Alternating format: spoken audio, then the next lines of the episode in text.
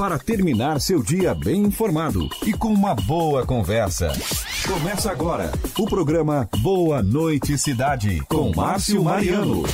Oferecimento Unesc, matrículas abertas, formação e inovação para transformar o mundo.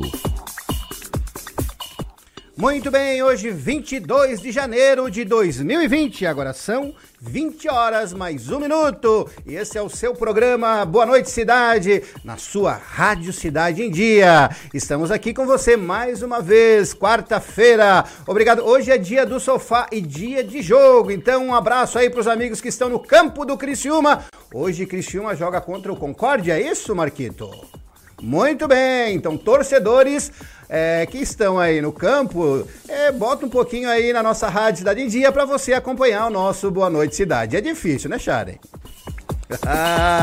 muito bem, muito obrigado pelo seu carinho, pela sua audiência, pela sua sintonia. Você meu amigo, meu parceirão de todas as noites, das, de segunda a sexta-feira. Você já tem um compromisso marcado, um, um é, um momento marcado, né? um espaço marcado, marcado aqui com a gente, sim, de segunda a sexta-feira, das 20 às 22 horas, você tem um encontro conosco, com Márcio Mariano, com a nossa equipe, com a Rádio Cidade em Dia, com, a, com os nossos quadros que tem levado muita informação, muito conteúdo. Então, muito boa noite, você que está ligadinho conosco a partir de agora. Claro, primeiro, como sempre, vamos agradecer a Deus por esta grande oportunidade de estarmos aqui vivos, com saúde, vivos e com saúde. Dinheiro a gente dá um jeito, a gente corre atrás. Então, se você está com saúde, dê graças a Deus, porque a saúde faz com que a gente tenha a oportunidade de ir atrás dos nossos sonhos. E qual é o seu sonho? Eu lhe pergunto. Você tem lutado por eles? Então, muito boa noite, querido ouvinte. Você pode nos acompanhar até às 21 horas na sua, no seu dial, na nossa rádio Cidade em Dia, no 89,1 FM. Então, explicando a você hoje, me questionário, Márcio, a partir das 9 eu fico sem o Boa Noite Cidade. Então a gente vai explicar. Das 20 às 21 horas, nós estamos no dial da rádio, na 89,1 FM. Após as 21 horas, nós estaremos aí nas nossas plataformas digitais, no Facebook, Instagram, Twitter e no YouTube. Então, a partir das 21 horas, a gente continua com você, mas pelas redes sociais. Então, muito obrigado você que mais uma vez está com a gente. Obrigado às pessoas que participaram do nosso programa ontem, né? A, o pessoal do rugby, a doutora Rosane, que falamos aí sobre os animais. Enfim, um programa bem legal. Né? E aí a gente tem levado bastante informação. Nossa preocupação é essa, o nosso intuito é esse. Levamos aí, falamos sobre discutindo as cidades, falamos sobre as calçadas da nossa cidade, falamos dos terrenos baldios, enfim, um programa de muito conteúdo, de muita informação para que você fique sabendo de tudo que acontece. Então, não, é, não sai daí, fica ligadinho, porque tem muita coisa para você hoje no seu Boa Noite Cidade. E quero aí cumprimentar Sharen Freitas. Boa noite, Sharen. Tudo bem? Tudo certinho? Como é que estão as coisas? Você está ligadinha, nem olha para mim, viu? Ah, tá ligada, não dá para olhar. Muito bem, Sharen, a nossa operadora e o querido Marquito. Marcos, tudo bem, Marcos? É, como é que você está? tudo sob controle. Você parece que está meio triste, meio chateado, tá... Ah, está com fome. O Marquinhos, ele vive com fome. Você não come, meu irmão? Ah, come. o Marquinhos come e come bastante. Olha, você não tem noção o prato que ele... Olha, é simplesmente. é, você não acredita. Se um dia você convidar o Marquinhos para ir na sua casa, se prepare, porque ele dá bastante despesa.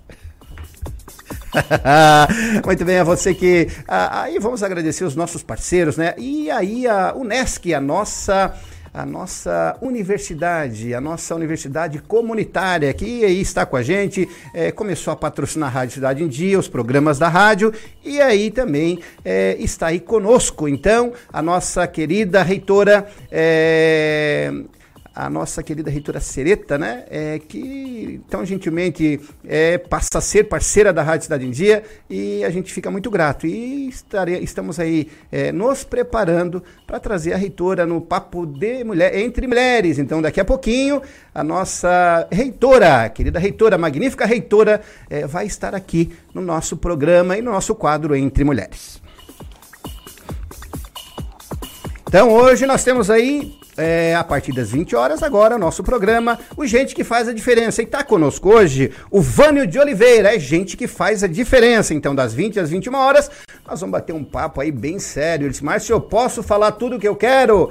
Olha, Vânio de Oliveira, pastor Vânio, você tem liberdade, porque aqui a nossa rádio ela nos dá liberdade para levar qualquer tipo de assunto, para levantar situações, para levantar problemas, principalmente na política. E ele veio afiado, porque ele tem muita coisa para falar. E a partir das 21 horas nós temos o Empreendendo e Aprendendo com Kelvin Gomes e o Gabriel Pedroso. E hoje vamos falar sobre atendimento ao cliente. Então, você que é empresário, você que tem aí já é, já está com a gente sempre na segunda e quarta-feira no quadro Empreendendo e Aprendendo e tem aprendido bastante, acredito, né? Nessas questões de como administrar a sua empresa, como administrar o seu fluxo de caixa, como contratar funcionário, enfim, como abrir o seu negócio. E hoje nós vamos falar atendimento ao cliente. Então fica ligadinho, porque hoje o programa está muito legal. Então, como falei, nós temos aí o nosso quadro, né? Que é o Gente que faz a diferença. Ele está aqui, então vamos lá. Gente que faz a diferença. Ações para você acreditar na força do bem. Muito bem. E aí a gente convidou ele e só que ele tá meio dodói, fez uma cirurgia recente e disse: "Mas eu vou porque é na Rádio Cidade em Dia e é no programa Boa Noite Cidade". Então, temos a honra de receber aqui a honra grande de receber um meu amigo de longa data, né, desde os anos idos lá do, do, canal 19 2003, quando 2002, como já, já já lá naquela época a gente já entrevistava o Vânio de Oliveira. Então seja bem-vindo, meu amigo. Muito obrigado, Márcio. Quero cumprimentar você, toda a sua equipe e os ouvintes os telespectadores, estou vendo a câmera. Sim, aqui, bem na né? sua frente, dá uma câmera. oh, fiquei importante ah, agora. Com hein? certeza. Ô, Márcio, eu falei para você que, é, na verdade, eu tô dodói mesmo, né? Hoje está fazendo aí 35 dias que eu fiz uma cirurgia. É porque é você. Na verdade, minha mulher disse: Como é que é? Já estás começando? Né? eu faz dois dias que eu estou indo no desafio, um período só. Hoje eu fiquei o dia todo por necessidade estou aqui. Mas é assim, é, as pessoas perguntam, como é que está, Vânio? É, respirando e circulando. Fora disso, a gente administra o resto, né? Muito bem. A gente é, tem a honra de receber o Vânio, é uma pessoa querida, né? Um, o fundador da, do Desafio Jovem de Criciúma, hoje pastor, é, foi deputado estadual, foi secretário, enfim, um homem de uma bagagem muito grande. E hoje a gente vai explorar bastante, vamos aprender bastante com o Vânio de Oliveira. E aí, no nosso quadro Gente que Faz a Diferença, a gente sempre traz alguém que faz a diferença mesmo. E o Vânio tem feito a diferença na nossa cidade. Espero, né? espero. Né? Na igreja, na, no, no, na parte social, na política. Só que quem está em casa quer saber um pouquinho quem é o Vânio de Oliveira. Olha, o, o, eu sou natural do distrito de Rio Maina, né? Com 14 anos a gente veio para a cidade com meus pais e iniciei um processo de profissão, eu, alfaiate de profissão, né? E fiz o, o, o curso médico, médio em administração. Depois, muito mais tarde, muito mais tarde depois, com 48 anos, eu concluí a minha faculdade de administração. Né? E fui me dedicando também na questão religiosa. É, sempre fui muito religioso desde quando era católico romano. Fui coroinha lá no Rio Maina, na, na, na, na, igreja do Rio Maina, até os meus oito anos. E o meu pai, então, converteu-se ao Evangelho quando eu tinha oito anos, em 1961. E a partir daí a gente começou a ter atividades na Igreja Evangélica Assembleia de Deus. Eu sou membro da Igreja Assembleia de Deus desde 1961, portanto, são 59 anos, vai para 60 anos agora, de, de 60, 50, é 58, 59 anos de fé. E Deus tem sido muito complacente com a gente, tem abençoado muito a minha vida. Eu sou filho de mineiro. Meu pai, inclusive, se, se aposentou muito prematuro, lá com seus 40 anos, em função de problemas de doença. Mas eu nunca deixei de ser guerreiro. Por quê? Eu acredito que quando eu quero, eu posso. E quando eu tenho fé, eu removo montanhas. Né? E eu comecei como músico da minha igreja, toquei na banda musical Harmonia Celeste, que hoje é a orquestra Harmonia Celeste, por mais de 20 anos, muito dedicado na minha juventude, na minha adolescência, juventude. E aí liderei a juventude da igreja na década de 70. Foi realmente um, uma década que marcou, marcou tanto a nossa década que é, hoje a gente realiza o encontro dos anos 70. Vamos realizar agora esse ano, que vai ser em agosto, dia, no final de agosto, o sexto encontro da juventude dos anos 70. Eu nunca deixo de ser jovem, sou jovem dos anos 70. e estou agora caminhando para meus 67 anos em julho. Então, Márcio, uh, depois acabei é, sendo convidado. Eu tinha um tio muito político, ele é saudosa memória, tio Braulino Maciel. Ele é alfaiate na cidade, foi alfaiate muito tempo. Aprendi com ele a profissão. E ele já queria me lançar quando eu tinha 18 anos, para vereador. Aí eu disse: Não, tio, eu sou muito novo ainda e tal. E acabei indo. Aquilo nasceu a sementinha, a mosca azul mordeu a gente. Não tem aquela história da mosca azul. E, e aí um amigo meu, chamado Algemiro Manique Barreto, que era prefeito, me deu apoio, me deu condições no sentido de, de atender a minha comunidade, a minha igreja e tal. E aí, com a minha liderança de igreja, acabei enveredando para a política e fiz a primeira campanha quando ele foi candidato a deputado estadual. E aí gostei desse negócio. Gostei. Entrou na veia, rapaz. E não saí mais.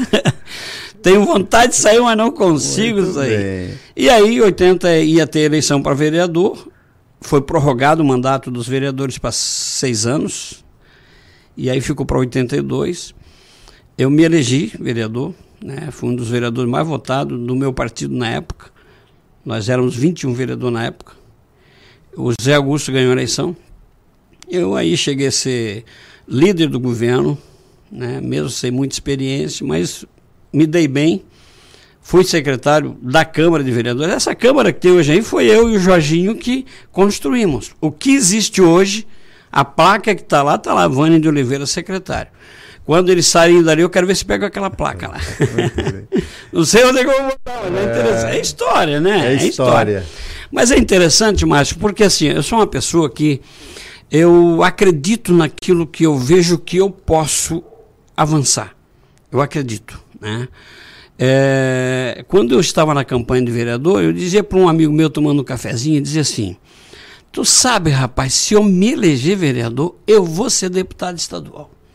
Mas não tinha dinheiro, era alfaiate da cidade, quer dizer, trabalhava de manhã para comer de noite, né? Mas eu acreditei, ganhei a eleição. E em seguida veio a eleição de deputado, dois anos depois. Quatro anos depois, acredito que foi quatro anos depois. Fiquei quatro anos vereador, só era seis. E eu fui para a campanha, porque era constituinte, consegui convencer as lideranças, me apresentar na minha igreja, na minha comunidade evangélica no estado, e havia necessidade de pessoas que pudessem representar a comunidade naquele momento, quando os segmentos da sociedade se organizavam para ter a sua representação, por causa das suas bandeiras, dos, da, da, da, dos seus espaços. E eu me apresentei à nossa convenção do Estado e acabei conquistando o espaço. Fui o mais votado na época, eu fui deputado pelo, pelo PFL na época. O PFL nasceu em 84 e eu fui eleito em 86. É, eu suplantei todos os, os possíveis eleitos na época, os candidatos do Jorge e tanto Jorge, Jorge, Jorge Bornhause, né, que tinha os seus afilhados e tal. Sim. Pois eu avancei, meu cavalinho chegou na frente com quase 19.999 votos. Então foi assim uma eleição fantástica na Assembleia Legislativa. É, eu cheguei a ser vice-presidente nesse mandato da Assembleia na primeira a primeira mesa diretora eu conquistei o espaço na minha bancada para ser o vice, segundo vice-presidente da Assembleia Legislativa. No segundo mandato eu conquistei a presidência da Comissão de Constituição e Justiça. Então foram experiências fantásticas, né? E neste, nesse trabalho de deputado, tem uma obra fantástica aqui no Sul, que tem o meu Deus da minha digital ali. Não é falado, certo? Não é falado, mas a barragem do Rio São Bento, ela, ela, ela se, foi estava na gaveta um projeto de três microbarragens para resolver o problema de abastecimento de água de Criciúma, que era muito sério. Nos anos 80, isso era muito sério. Qualquer verão faltava água aqui em Criciúma. E aí, em cima disso, foi feito, parece-me que duas barragens, e aí o projeto avançou e a nossa comissão conquistou que a barragem do Rio Somento fosse construída. E está aí. Quer dizer, hoje não tem mais problema de água. É verdade, nós, nós sofremos bastante é, com falta d'água, né? É, era, duas, era duas coisas que tinha em Criciúma e que essa comissão trabalhou e eu presidi a comissão. A comissão externa aqui na Assembleia, que foi a questão dos mineiros, a questão do carvão, as greves e todas aquelas, aquelas, aquelas bandeiras e aquelas lutas, e junto nós estava trabalhando a barragem do Rio São Bento, quer dizer, o abastecimento de água de Criciúma e região. E aconteceu, né? Lá na Assembleia, uma coisa que não é falado, porque se eu tivesse participado da aprovação de uma lei para conquistar uma aposentadoria, até hoje eu estava sendo xingado pela população. Mas como eu participei do evento que tirou a nossa aposentadoria, nós revogamos em 90 a lei que dá direito de o um deputado estadual, através do instituto, se aposentar. Se eu quisesse ficar, eu ficaria. Acabei aprovando, nós aprovamos, aprovamos a revogação da lei e hoje eu deixo de faturar hoje de 8 a 10 mil reais com dois mandados de deputado, porque revogamos a lei. As pessoas dizem, mas tu é maluco, rapaz. Digo, mas espera aí. O trabalhador trabalha 35 anos e ainda não ganha. O máximo que ele vai ganhar é 6.100 agora, certo? No INSS. Por que, que o deputado tem que ganhar 8, 10 mil com 8 anos de trabalho? Então, eu acredito que, eu não sei se hoje, mas na época, é, passou alguma uma década que a única Assembleia do Brasil que não tinha aposentadoria de deputado era a Assembleia Legislativa de Santa Catarina. Então, Márcio, são coisas, são histórias que a gente vai avançando, vai Muito avançando. Muito bem, e já tem gente aqui te dando um abraço. É mesmo? É, o Eduardo Baesso, boa noite, Márcio. Esse, Obrigado, essa, Eduardo. É, esse cidadão que está aí na rádio hoje, chamado Vânio de Oliveira, faz a diferença, pois ajuda muita gente com problemas de saúde e é pouco valorizado na nossa cidade. É, dê os meus parabéns para o Vânio, claro, já está dando aqui, Obrigado, Baesso. E ele diz ainda o seguinte: pergunta para o Vânio de onde ele tira tanta força para continuar esse trabalho que ele faz na sociedade. É, veja só, a, a dependência química é um problema sério na sociedade, né? Nós começamos a trabalhar nessa área foi em 1978. Eu, Eliseu Custódio, professor Ariete, um grupo que nós tínhamos na igreja, e a gente começou a trabalhar isso e começou a fazer trabalho de prevenção. Passar uns filmes sobre, sobre drogas, uns filmes, inclusive a Cruz e o Punhal. Nós, nós exibíamos esse filme na praça, nas escolas, nos colégios e tal. E aí começou a aparecer os problemas. O que é que eu faço com meu marido? O que é que eu faço com meu filho? O que é que eu faço com. Eh, olha só, ele está usando maconha, naquele tempo, maconha, cocaína injetável álcool era as principais drogas que imperavam no, no, no, cenário. Aí nós sentimos a necessidade de abrigar essa gente. Como é que vamos fazer? Aí fomos atrás de uma informação. Como é que eu vou fazer um estatuto? Naquele tempo, 1979, é, 80, tu não tinha internet. Hoje tu vai na internet, só bota, troca o nome e está pronto o estatuto, publica é e acabou. Naquele tempo não tivemos que mandar buscar em Brasília, Inclusive o deputado Valmor, que já é saudosa memória, ele nos ajudou muito porque ele conseguiu em Brasília o que eu precisava. Inclusive eu fui a Brasília através do gabinete dele, na época. Eu tenho assim sempre, inclusive o desafio num, num trabalho na Assembleia Legislativa agora há pouco, nós demos uma placa de reconhecimento a ele, porque na época era muito difícil. E aí, o que, é que a gente fez? Lá era Desafio Jovem de Brasília. Aqui nós fizemos o Desafio Jovem de Criciúma. Né? A primeira de Santa Catarina, essa comunidade terapêutica. Muito difícil porque isso custa muito caro. Graças a Deus hoje, Márcio, nós temos hoje um atendimento gratuito, público. Hoje Criciúma tem atendimento público. Não é SUS, mas é dinheiro do governo, estadual e federal. Então, é quase SUS, porque Santa Catarina o nosso recurso vem da Secretaria da Saúde. E em Brasília, o nosso recurso vem das, da, da, do, do, hoje da Secretaria de Cidadania, da, do Ministério da Cidadania. Então, hoje nós temos 32 leitos masculinos, 22 leitos femininos, são duas casas. O feminino fica no Santo Antônio e o masculino fica no Recanto Verde, São Luís, aquela região. E estamos há 35 anos trabalhando com isso. Eu, nós já atendemos é, acolhimentos, 10 mil, mais de 10 mil acolhimentos. Disso a gente tira aí uns 3 mil de recuperação. E a gente encontra essas pessoas na rua trabalhando, casado, construindo e tal. E, e hoje, até, as pessoas que estão nos ouvindo, é interessante saber que você hoje tem, hoje na região carbonífera, nove comunidades terapêuticas que, na região carbonífera, nove comunidades terapêuticas que atendem gratuitamente. Eu, nós atendemos, a nossa equipe, o nosso grupo, atende 26, da 16 da 26, com mais 20, 46 leitos gratuitamente. Não cobramos um centavo, nem para entrar, nem para sair. Então as pessoas precisam saber disso, porque às vezes, quanto que custa? Nem procura porque não tem dinheiro para pagar. Então Criciúma hoje tem, e graças a Deus, ao apoio do governo federal, do governo do estado hoje, é, em que pese que o estado está atrasado com a gente, final de ano, início de ano, então, quem sabe tem alguém do, do governo aí que está me ouvindo e dizendo, poxa, nós temos que pagar, novembro e dezembro a gente precisa receber. Muito bem, Vânia, uma das situações que a gente tem acompanhado e a gente trabalha muito nas comunidades, né? A gente tem quadros que a gente traz às comunidades e um dos problemas é a dependência química. Né? Terrível. E, e, e isso está cada vez mais pior, assustador, né? É, qual é a origem disso, Vânio? É, por que, que um jovem ele se envolve né, na, na no, no, no, uso de, de drogas? A desestruturação da família, a falta de Deus nessa família. Porque a maioria, a maioria, elas estão vindo de uma família desestruturada. Pai de um lado, a mãe do outro. E aí, é que ele já começou com 13 anos porque o pai separou, a mãe separou. Isso é um problema muito sério, certo? Resolveu a família, já resolveu uma parte da dependência química, a questão da, de, da estruturação. Ah, mas e aquela família modelo?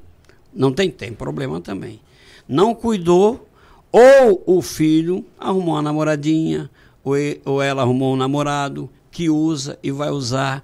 Ah, conheço pessoas que, tá, que se trata com a gente que começou a conhecer a droga com 40 anos com 50 anos, porque casou com quem usava, se juntou com quem usava, ficou com quem usava.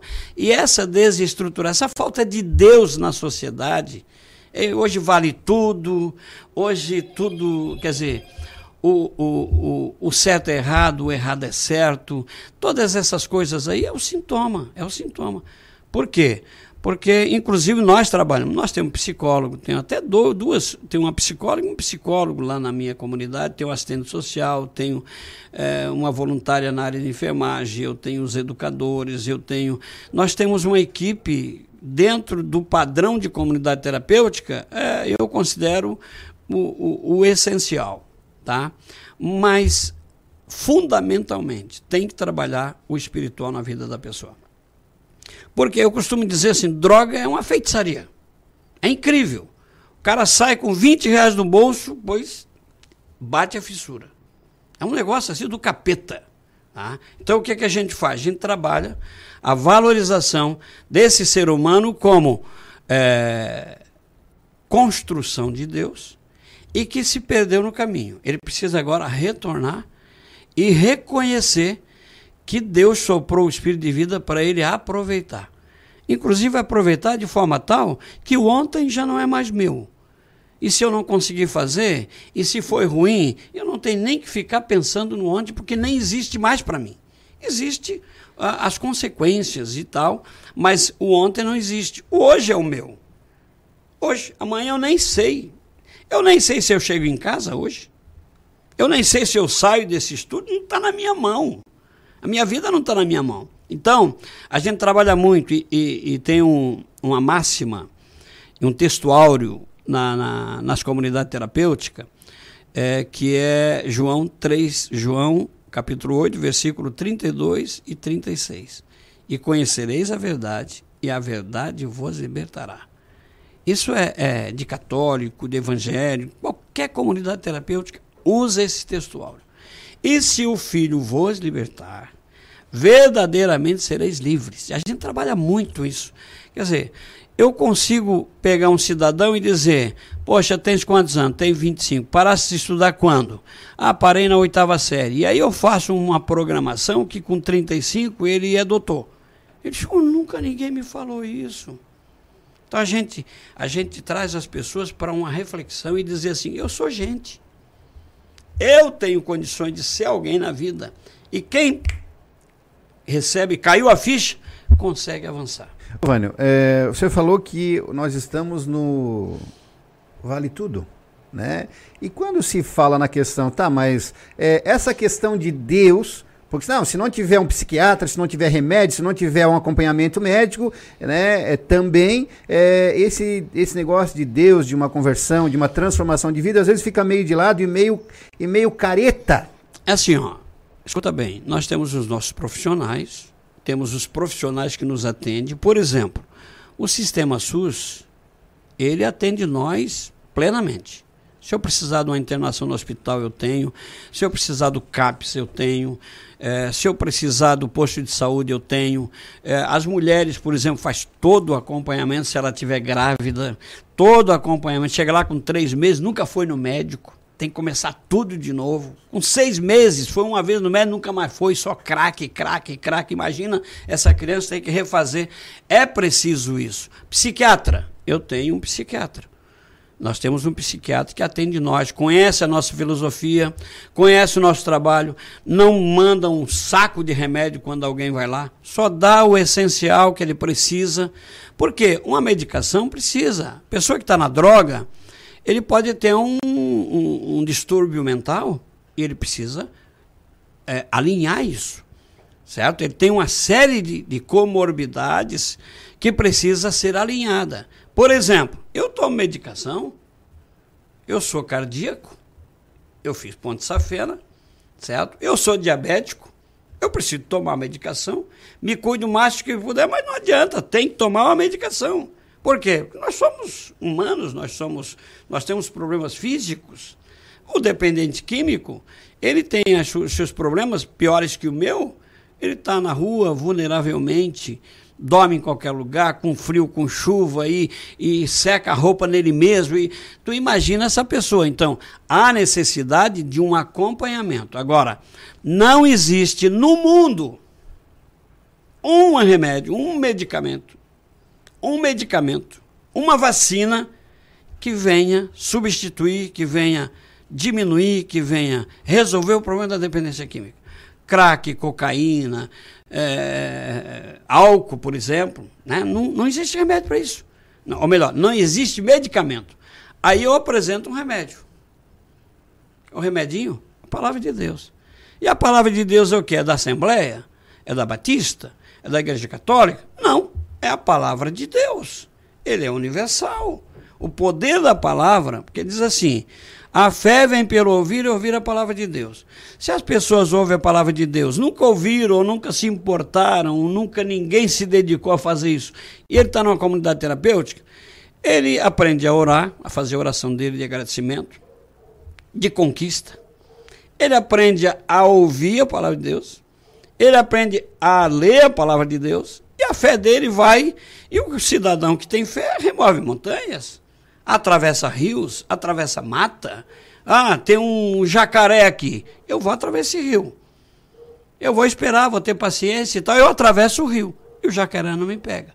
Então, esse trabalho a gente faz muito insistentemente. Por isso que eu digo, a espiritualidade é indispensável. É tão indispensável que toda guerra de conflitos e de relacionamento nosso com os técnicos e com o poder público, depois de 2008, com o marco que o Fernando Henrique estabeleceu como, como presidente da República por uma exigência internacional para poder ter direito de recursos, a partir daquela data nós começamos a ser fiscalizados.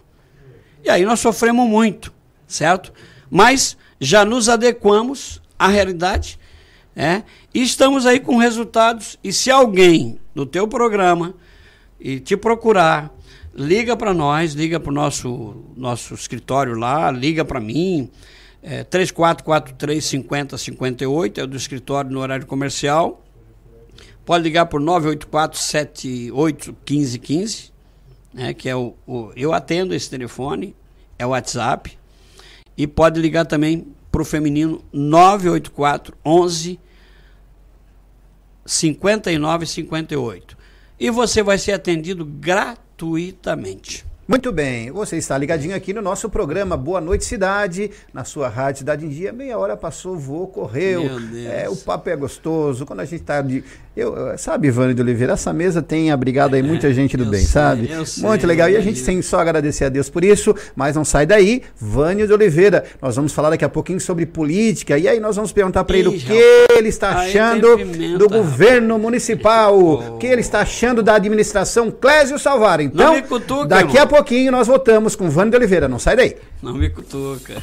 Termine seu dia bem informado no programa Boa Noite Cidade, com Márcio Mariano.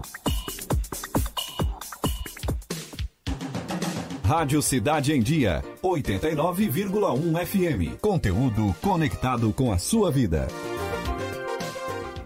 O Colégio Nesc está com novidades em 2020. Nova equipe de gestão, novo projeto pedagógico e estrutura física modernizada. Aqui, seu filho tem acesso ao que há de melhor na nossa universidade. Professores qualificados, biblioteca, laboratórios, complexo esportivo, museu de zoologia e muito mais. Venha conhecer o Colégio Nesc. Turmas do ensino fundamental ao ensino médio.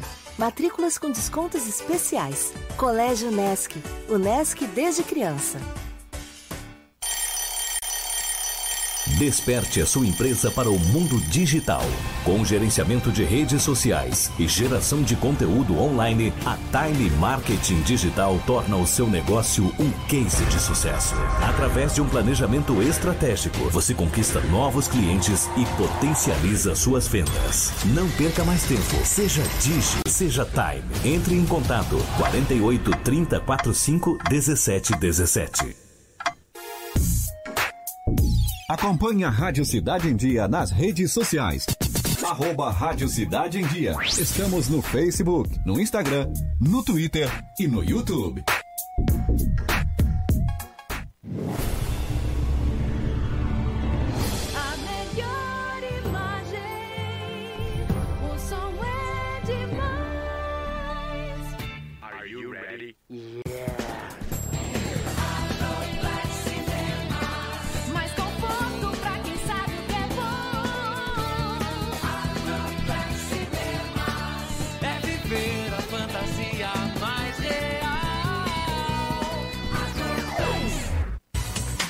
Curta, comente e compartilhe a Rádio Cidade em Dia no Instagram. Arroba Rádio Cidade em Dia. Amor, não fique preocupado, mas hoje à noite eu sonhei com o meu ex.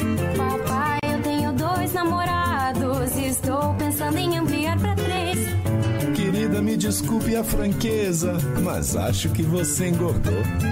Vovó, aquela sua sobremesa é muito ruim, foi por isso que sobrou. Aquele seu perfume que eu adoro, hum, lembra minha primeira namorada. Aquela sua camisa autografada do Brasil não sumiu, eu dei pro filho da empregada. Eu uso seu batom e seus vestidos, sempre que você está dormindo. A cada dez vezes que a gente namora, em oito delas acabo fingindo. Tem muitas coisas que a sua família não precisa saber. Mas se você é doador de órgãos, isso você tem que informar. Seja um doador, avise sua família. Uma campanha da APAR. Uma campanha Grupo Catarinense de Rádios. Notícias, entrevistas especiais e muita informação com a sua participação. De segunda a sexta, às 20 horas. Termine seu dia bem informado no programa Boa Noite Cidade com Márcio Mariano. Oferecimento: Unesc. Matrículas abertas. Formação e inovação para transformar o mundo. Muito bem, muito obrigado, querido ouvinte. Não, Márcio, é meu amigão aí, meu parceiro. Os amigos, a gente quer estar junto. E a gente está aí junto com você, né? Nosso telespectador, nosso ouvinte, é, que tá ligadinho nas nossas redes sociais, compartilhando, comentando. Né? Muita gente aqui mandando abraço pro Vânio de Oliveira. O Vânio de Oliveira é uma pessoa que eu aprendi a gostar e admirar por e muitas vezes não sendo reconhecido na nossa cidade. E tem aqui uma palavrinha do Paulo Vargas. Ele fala o seguinte: Grande Vânio de Oliveira. Paulinho. Obrigado, Márcio, pela entrevista. Tenho grande admiração pelo Vânio, homem público, religioso e meu ex-colega de faculdade. Grande abraço. Obrigado, Paulinho. Um abraço. Paulinho é, é- é- tá na parte administrativa aqui, Opa, gerente da, da rádio, né? E é, estamos Legal, crescendo. legal. É, o Paulinho, Paulinho, grande amigo. é, o Paulinho é uma pessoa que nos proporcionou, nos convidou para vir para cá. A gente é grato por isso. Acho que a gratidão é uma coisa que a gente nunca pode esquecer, né, Vânia? A gratidão é uma virtude. A gratidão, eu tenho um, um, um pensamento. A gratidão é uma virtude que deve sempre ser lembrada. Isso é sempre ser lembrada. Muito bem. É, o Vânio também é, tem vários CDs gravados, agita bastante nos púlpitos ainda, Vânio? Ah, continua, continua. É uma coisa que a gente faz e gosta, né? Muito bem. Ó, em 1977, olha aqui, ó. Primeiro LP, agora tá em Primeiro CD. LP, Primeiro agora tem Os CD. caras tão, ó. Esse é você, Vânio? Pois é, É você. E isso que não tinha, não tinha Photoshop aí. Não tinha nada. difícil, é, Photoshop era difícil. Ah, aqui, esse é o Vânio de Oliveira, o primeiro CD, o primeiro, de- o primeiro Na bolacha. verdade, nessa, na minha história, em Santa Catarina, eu fui o segundo evangélico a gravar LP. Olha que eu sempre fui ousado, né? Sempre foi corajoso, né? E Sempre foi metido. metido, baixinho metido. Eu sempre digo que a, o- o- a estatura da- das pessoas não está no tamanho, está no cérebro, né? Então, o- esse foi o primeiro, né? Eu tenho 12 CDs. São cinco LPs, aqueles bolachão, né? E, e depois eu comecei a gravar CD. E esse aqui foi quando eu comemorei 20 anos, de 77 a 97. Eu tô sem o CD aqui porque Sim. não tinha em casa. Esse aqui, esse aqui foi em 1990, né? 1990. E esse aqui foi o último que eu gravei agora, mil- 2017. recente, 17. Quando eu completei 40 anos de Ministério de Louvor. né? Em, em 2017. Esse, aqui- esse aqui 2017. 17, recente. 2017, perfeitamente. Esse, eu gravei, inclusive, o, o, autor da, da- dos, dos hinos aqui, das músicas, é o Gesiel Freitas. Eu conheço, É. amigão. Tudo, fiz um, fiz esse, fiz com ele e ele, se você roda qualquer um, é todos eles são bons. Esse aqui também, pode jogar qualquer um que você chora, É mesmo. mas de pena do cantor. Ah, Vânia, mas tu sempre foi metido assim, Vânia? Sempre Ó, foi agora eu brigando? virei escritor. Ah, também. Virei escritor. Em 2016 lancei um livro, não tenho ele, tá, tá em falta.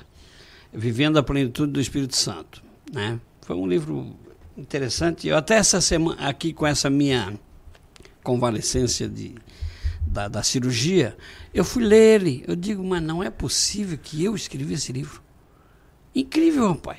A gente vai ler aquilo que a gente faz e diz, nunca mais eu vou escrever isso. É verdade. Desse jeito. Inspirado, então. Perfeito. E eu tenho esse aqui, os cinco questionamentos sobre o inferno. Né? Quem fez o inferno? Onde fica o inferno? Como é o inferno? Para quem foi feito o inferno e como livrar-se dele? Muito bem. E é, eu gosto de fazer conferência de escatologia bíblica. Eu gosto muito de Apocalipse. Eu sou, inclusive no programa do Roberto na televisão. Sim, sim, sabe, Roberto eu, tinha, Boite. eu tinha 12 a 13. Sim, tu tinha o teu De repente ele está me ouvindo, porque eu mandei para ele aí a, Ah, chamada. sim.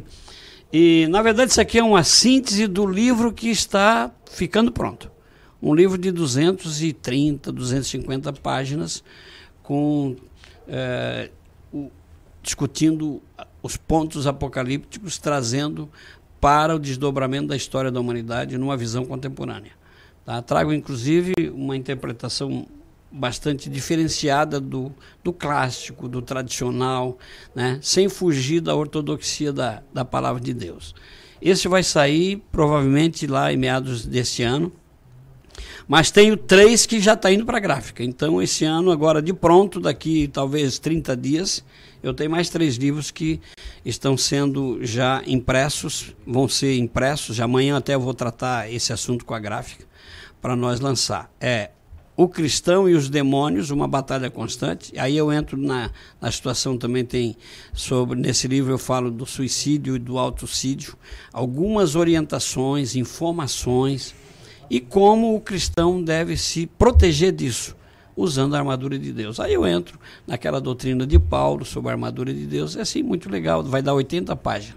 E tem um que eu fiz agora o ano passado, um pós-graduação em ciências da religião. E o meu TCC foi a nova ordem mundial e o projeto Blue Beam da NASA. E aí eu descobri uma série de coisas que está pronto aí para ser aplicado. E eu transformei isso num livro. Mas não vou falar nada. Muito bem. Porque daí você vai comprar e Muito vai ler. bem. Esse... Ô, Vânio, será que a, a, a, a sociedade vai. Não adianta depois. Ah, o Vânio, querido Vânio, vamos fazer um busto pro Vânio. Vamos botar o nome de rua, vamos botar nome de teatro, vamos botar nome de praça. Ô, Márcio, eu, te, eu tenho um problema para a sociedade. A nossa sociedade, nós, sociedade, a nossa sociedade é muito hipócrita. Ela é carregada de uma hipocrisia. O negócio, ela gosta muito de bater nas costas e depois falar dele. Fala dela. Entendeu? Mas não tem esse jeito. Eu não consigo ser. Por isso que às vezes me chamam de polêmico, de, de de não sei o quê. Eu sou da verdade. Entendesse? Eu, eu, eu, eu, eu tenho a coragem de falar o que precisa ser falado, porque a sociedade, as pessoas, elas precisam ouvir o que elas precisam ouvir, não o que elas querem ouvir. Certo? Então, quando você ouve o que tu quer, tu não sabe da verdade que tu precisa ouvir. Então, eu tenho esse estilo, tanto no meu ambiente e no meu cenário político, partidário, né? como no cenário eclesiástico, religioso, que é a minha vida. Né? Então, hoje, na verdade, eu estou mais dedicado à vida eclesiástica, como pastor, como dirigente de comunidade. E eu assumi agora também uma posição que está me dando destaque. Eu sou muito agradecido a Deus, desde 2016. Eu comecei a coordenar em Santa Catarina, passei a coordenar Santa Catarina e o Paraná, e agora eu sou diretor nacional da Bíblia do Expositor do Ministério Jimmy Swaggart dos Estados Unidos. Então a gente faz conferência e doam a Bíblia do Ministério para as pessoas que participam da conferência. Tenho viajado bastante. Estou tentando me recuperar a partir do dia 11 e já estou na estrada. Muito bem. Esse é Vânio de Oliveira. E aí, claro, eu, eu, quando eu convidei, quando a produção disse, Márcio, vamos convidar o Vânio de Oliveira, com certeza, mas eu quero falar um pouquinho da vida do Vânio, do, do centro terapêutico, do trabalho dele eclesiástico, mas eu quero saber também sobre política, porque o Vânio foi um ex-deputado, um ex ex-secretário, né, é, é, deu a sua parcela, deu a sua parcela de, de, de contribuição, Vânio? Dei, dei, dei e saí ileso. Isso é que é importante na vida de um político. Eu estava almoçando com um cidadão, empresário da cidade, e ele, e ele disse: Mas tu foi deputado oito anos e não ficou rico. tu é muito burro, cara. Eu digo: Olha, cara, tu pode me chamar de burro, mas eu entendo como inteligência, essa é a minha postura. Eu não fiquei rico. Tenho minha casa, tenho tenho carro para andar, tenho minha família, tenho, eu estou aposentado hoje pelo, pelo, pela Previdência, em função do problema cardíaco, vivo razoavelmente bem, né? E, e, e sou feliz. Agora, a minha contribuição eu dei. Eu dei minha contribuição como vereador, eu dei minha contribuição como deputado em dois mandatos, tentei federal três, quatro vezes, não consegui, muito pesado, nunca tive dinheiro para isso. Sempre faltou 1.500 votos para me eleger. 3 mil votos para me eleger deputado federal. É, eu fui secretário municipal aqui em Criciúma, eu acumulei duas funções, Codepla, e, e, e eu fui, fui diretor administrativo e financeiro da Codepla, com Jorginho Friedberg, que foi presidente na nossa época, e fui secretário de governo quando, eu, eu quando o, o Paulo Meller precisou substituir, ou precisou alguém que ocupasse a função do do, do Peruque, certo? Eu fui para lá e fiquei um ano. Fiquei um ano sendo diretor e um ano da secretaria da, do, do Paulo Melé.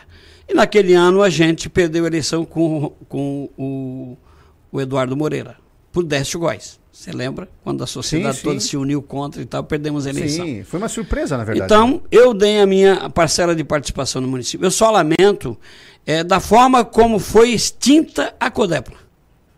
Porque a Codepla era a, a.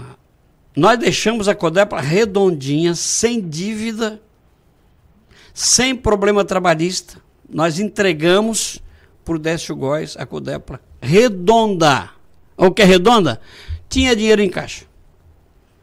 E era quem planejava a cidade. Por exemplo, esse canal que foi feito aí com o primeiro mandato do Clésio, já nós estava discutindo lá na nossa, na nossa diretoria com os engenheiros todo esse processo. E aí o que é que acontece? O Clésio Salvaro ganhou a eleição depois que o Antonelli, na segunda vez do Décio, ele foi para. Ele acabou, o Décio foi caçado ele, e o Clésio ganhou a eleição. O que, é que o Clésio fez? Extinguiu a Codepla. Sem discutir com a sociedade o que é que estava lá dentro. Não foi revisto, não foi feito nada. Mas ali tinha bicho cabeludo. E ninguém diz nada. Mas ninguém diz nada. E, e a sociedade hoje está precisando de um órgão que planeje a cidade. Ué, o prefeito não planeja a cidade? Tá, ô Vânio, tu tá falando que é, sobre planejamento. Ah, o governo municipal não tem planejado as obras da cidade? Escuta bem, o que é que tem vindo para Criciúma? Qual é a empresa nos últimos 20 anos que trouxe emprego para Criciúma? Onde é que está? Cadê o planejamento? Cadê o crescimento? Puxar o freio de mão e estão só maquiando. Clécio Salvaro é um maquiador. Prefeito Clécio Salvaro, ele não é um administrador, ele não é um planejador, não sabe fazer. Não se preparou para fazer. Ele não sabe fazer. Ele é um tocador de obra, ele é um mestre de obra. Ei, tá aqui o projeto, tá aqui o dinheiro, ele toca. Porque ele trabalha, ele pega os peão e vai tocar. Entendeu? Mas ele não planeja. Não planeja. Agora ele está cercando. Agora está fazendo cerca agora. Agora é só cerca. É só cerca. Ah, precisa de uma praça de lazer? Precisa. Mas eu pergunto, é a prioridade isso? É necessidade. Mas a prioridade é o quê? Emprego. Renda. Está buscando aonde? Qual foi a obra de extraordinária nesse último mandato do, do prefeito Clésio Salvaro? Qual foi? O grande problema, eu não acabei de falar, sociedade é hipócrita. Se tiver 10 empresários aqui, 10 eleitores, e perguntar quem vota, se eu não voto, eu não voto, eu não voto. Mas na pesquisa aparece ele lá no topo. Por quê? Porque a pesquisa também é dirigida. Ei, a última pesquisa, eu não sei se foi divulgada. Porque já saiu de Nova Veneza, saiu de Orleans, saiu de Siderópolis, saiu não sei de onde. E não saiu do doutor Clésio Salvaro. Uma pessoa, uma senhora, foi questionada e foi pesquisada. Ele disse, eu não voto por isso, eu não voto por aquilo e tal, tal, tal. Mas por que, que a senhora não vota? Não gosta dele? Mas que pesquisa é essa? Hã? Mas você está perguntando ou você está questionando? Aí foi lá para o Moisés, foi lá para o Bolsonaro e voltou de novo. Mas vem cá, a senhora não vota mesmo? É óbvio que se tu pressionar desse jeito, tu vai jogar o teu índice para 70%. Eu tenho até dúvida de que o voto na urna está correto. Tem que ver esse sistema aí. Eu tenho que ver esse sistema aí. 70% aqui, bota um poste 70%, bota outro 70%, Sim, mas ninguém mais presta nessa cidade. É? Que negócio é esse? Ô, Vânio, uma das. Da, da, da, e aí fechamos o ano passado na Câmara de Vereador com a, C, com a CI da FASC, né? E antes da FASC foi do Criciúma Prev. Qual a avaliação que tu faz dessas duas CPI? A, a, a CI do Criciúma Prev encaminhou para o Ministério Público. Né? E agora, na volta, os vereadores vão começar a discutir a FASC, a, a, a, CI da FASC. Né? Qual é a tua, qual é, qual é tua, o, qual é a tua opinião a respeito dessas duas? Ó, essa CPI acabou criando uma cisão entre eu e a minha executiva do partido. Por quê? Quando o Ademirzinho está saindo do PMDB, está indo para outro partido, tentou buscar assinaturas para fazer a CPI da FASC, quando descobriram do desvio de, de toneladas de carne, certo? É, e que culparam uma pessoa, uma pessoa, uma pessoa. Uma tonelada, aí descobriram que não é uma, é 13. É, mas peraí, uma pessoa? Não tem ninguém por trás disso, não tem nenhuma nota calçada. É, essa carne nem foi distribuída.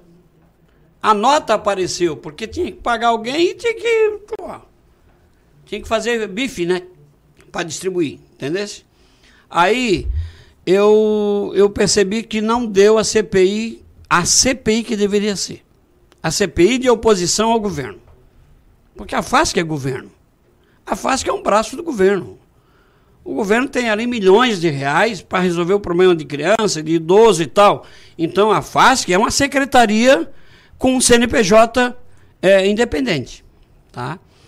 E aí, o puxadinho da prefeitura foi discutir com o prefeito no gabinete dele que tipo de CPI que nós vamos fazer. E fizeram a CPI com aqueles que têm as benesses do governo. E aí eu já, aí o meu, meu aí o, Toninho, que é do, do PMDB, né, um grande vereador, um grande amigo meu, né, e acabou entrando nessa CPI.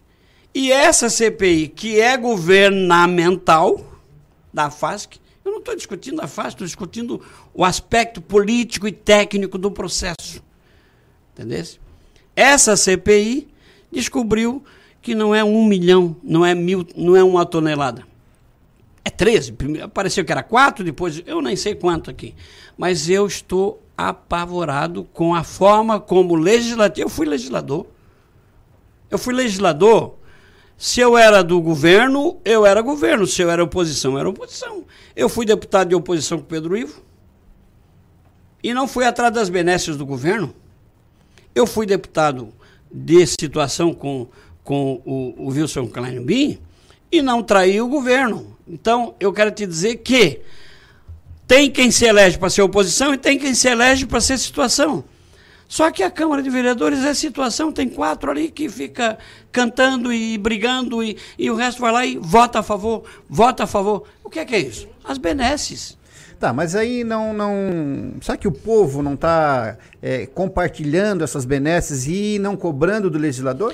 Não, o povo não vai cobrar dos vereadores. Eu espero que ele faça uma reflexão, estou falando de povo, na eleição. Agora. E agora o bicho vai pegar. Agora o bicho vai pegar. Por quê? Porque não tem mais esse negócio de eu vou pegar o voto do partido A, partido B, partido C e eu vou me eleger.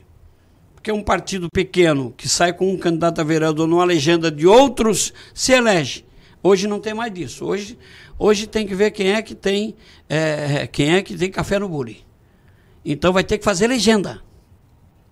O partido vai ter que fazer legenda. E essa cisão eu acabei pedindo licença sem, sem, sem, sem prazo da minha executiva, da, do diretório, e eu estou fazendo uma reflexão, o que é que eu vou fazer? Por quê? Eu lancei dentro, internamente, meu nome, ó, se vocês quiserem, eu sou pré-candidato a prefeito. Estou preparado por isso, por isso, por isso, por isso, por isso, por isso. Tenho experiência política, tenho formação administrativa, tenho experiência social. Eu acredito que dá para fazer um bom trabalho. Agora, vocês fiquem sabendo o seguinte: eu quero estar no palanque para debater com o Clécio Alvaro. Quero desnudar ele. Como é que se desnuda? Mostrando para a sociedade o que ele tem que dar resposta. Por quê? Foi caçado como vereador, caçado como deputado, caçado como prefeito. E tem coisa na justiça aí que, se a coisa caminhar, ele nem pode ser prefeito. Eu, eu, eu queria ter essa oportunidade, mas eu não vou ter porque o meu partido não vai dar.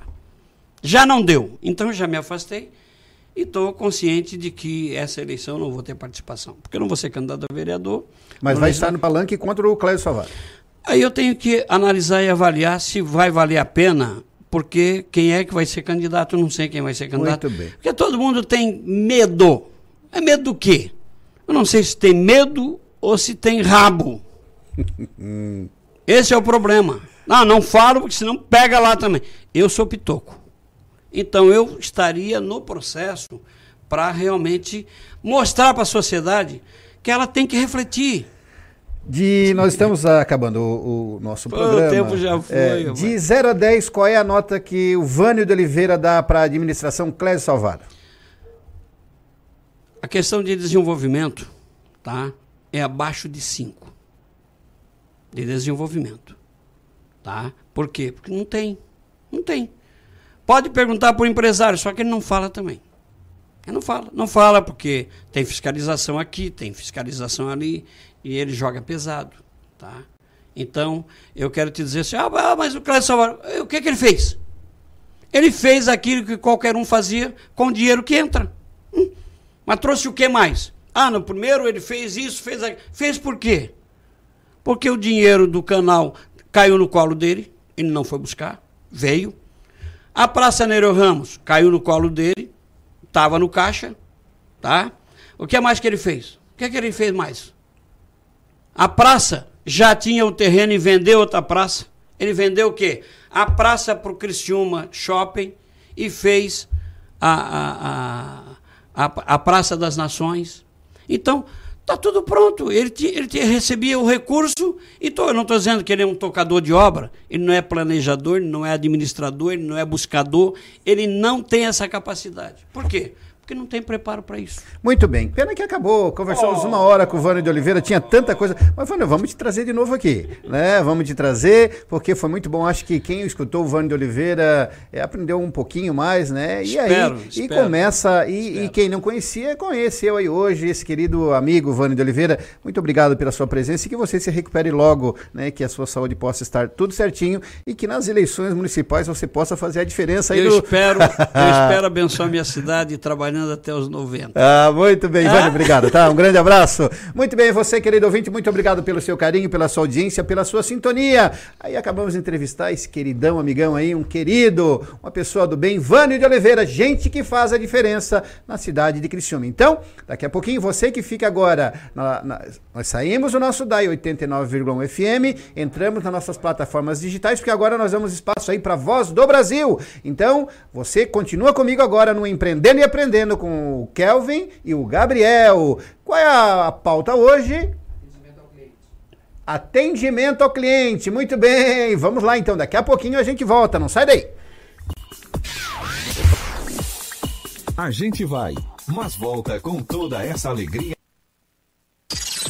Entrevistas especiais e muita informação. Com a sua participação. Você bem informado. Boa noite, cidade. Com Márcio Mariano. Oferecimento: Unesc. Matrículas abertas. Formação e inovação para transformar o mundo.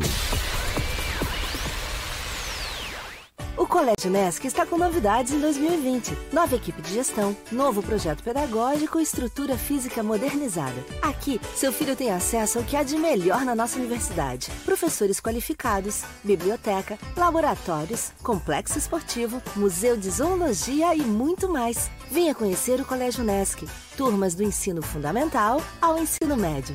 Matrículas com descontos especiais. Colégio Nesc. O Nesc desde criança. ZYN 553. Rádio Cidade em Dia. Conteúdo conectado com a sua vida.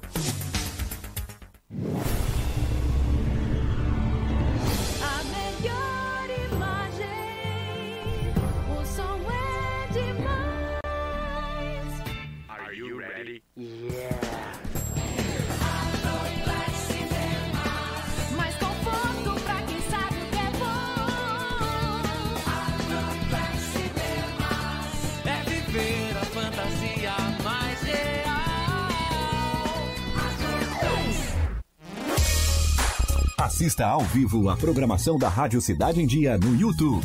youtube.com barra Rádio Cidade em Dia.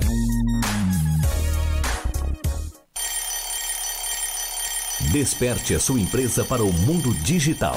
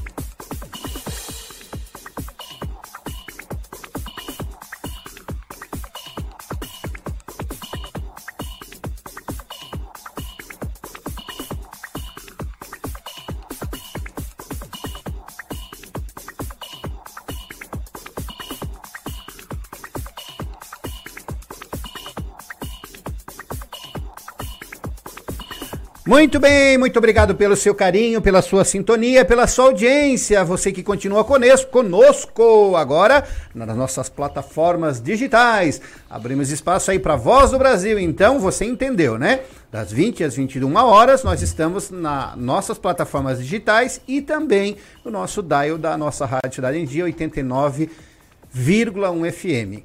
E depois das 21 horas, das 21 às 22 horas, plataformas digitais. Então, YouTube, Facebook, Instagram, né, é, Facebook. E você pode se inscrever lá no YouTube, barra, youtube.com barra Rádio Cidade em Dia. Clica lá no sininho para você receber as nossas notificações. Um grande abraço aqui para o meu querido amigo Vânio de Oliveira. Ganhei vários presentes, CD, olha só.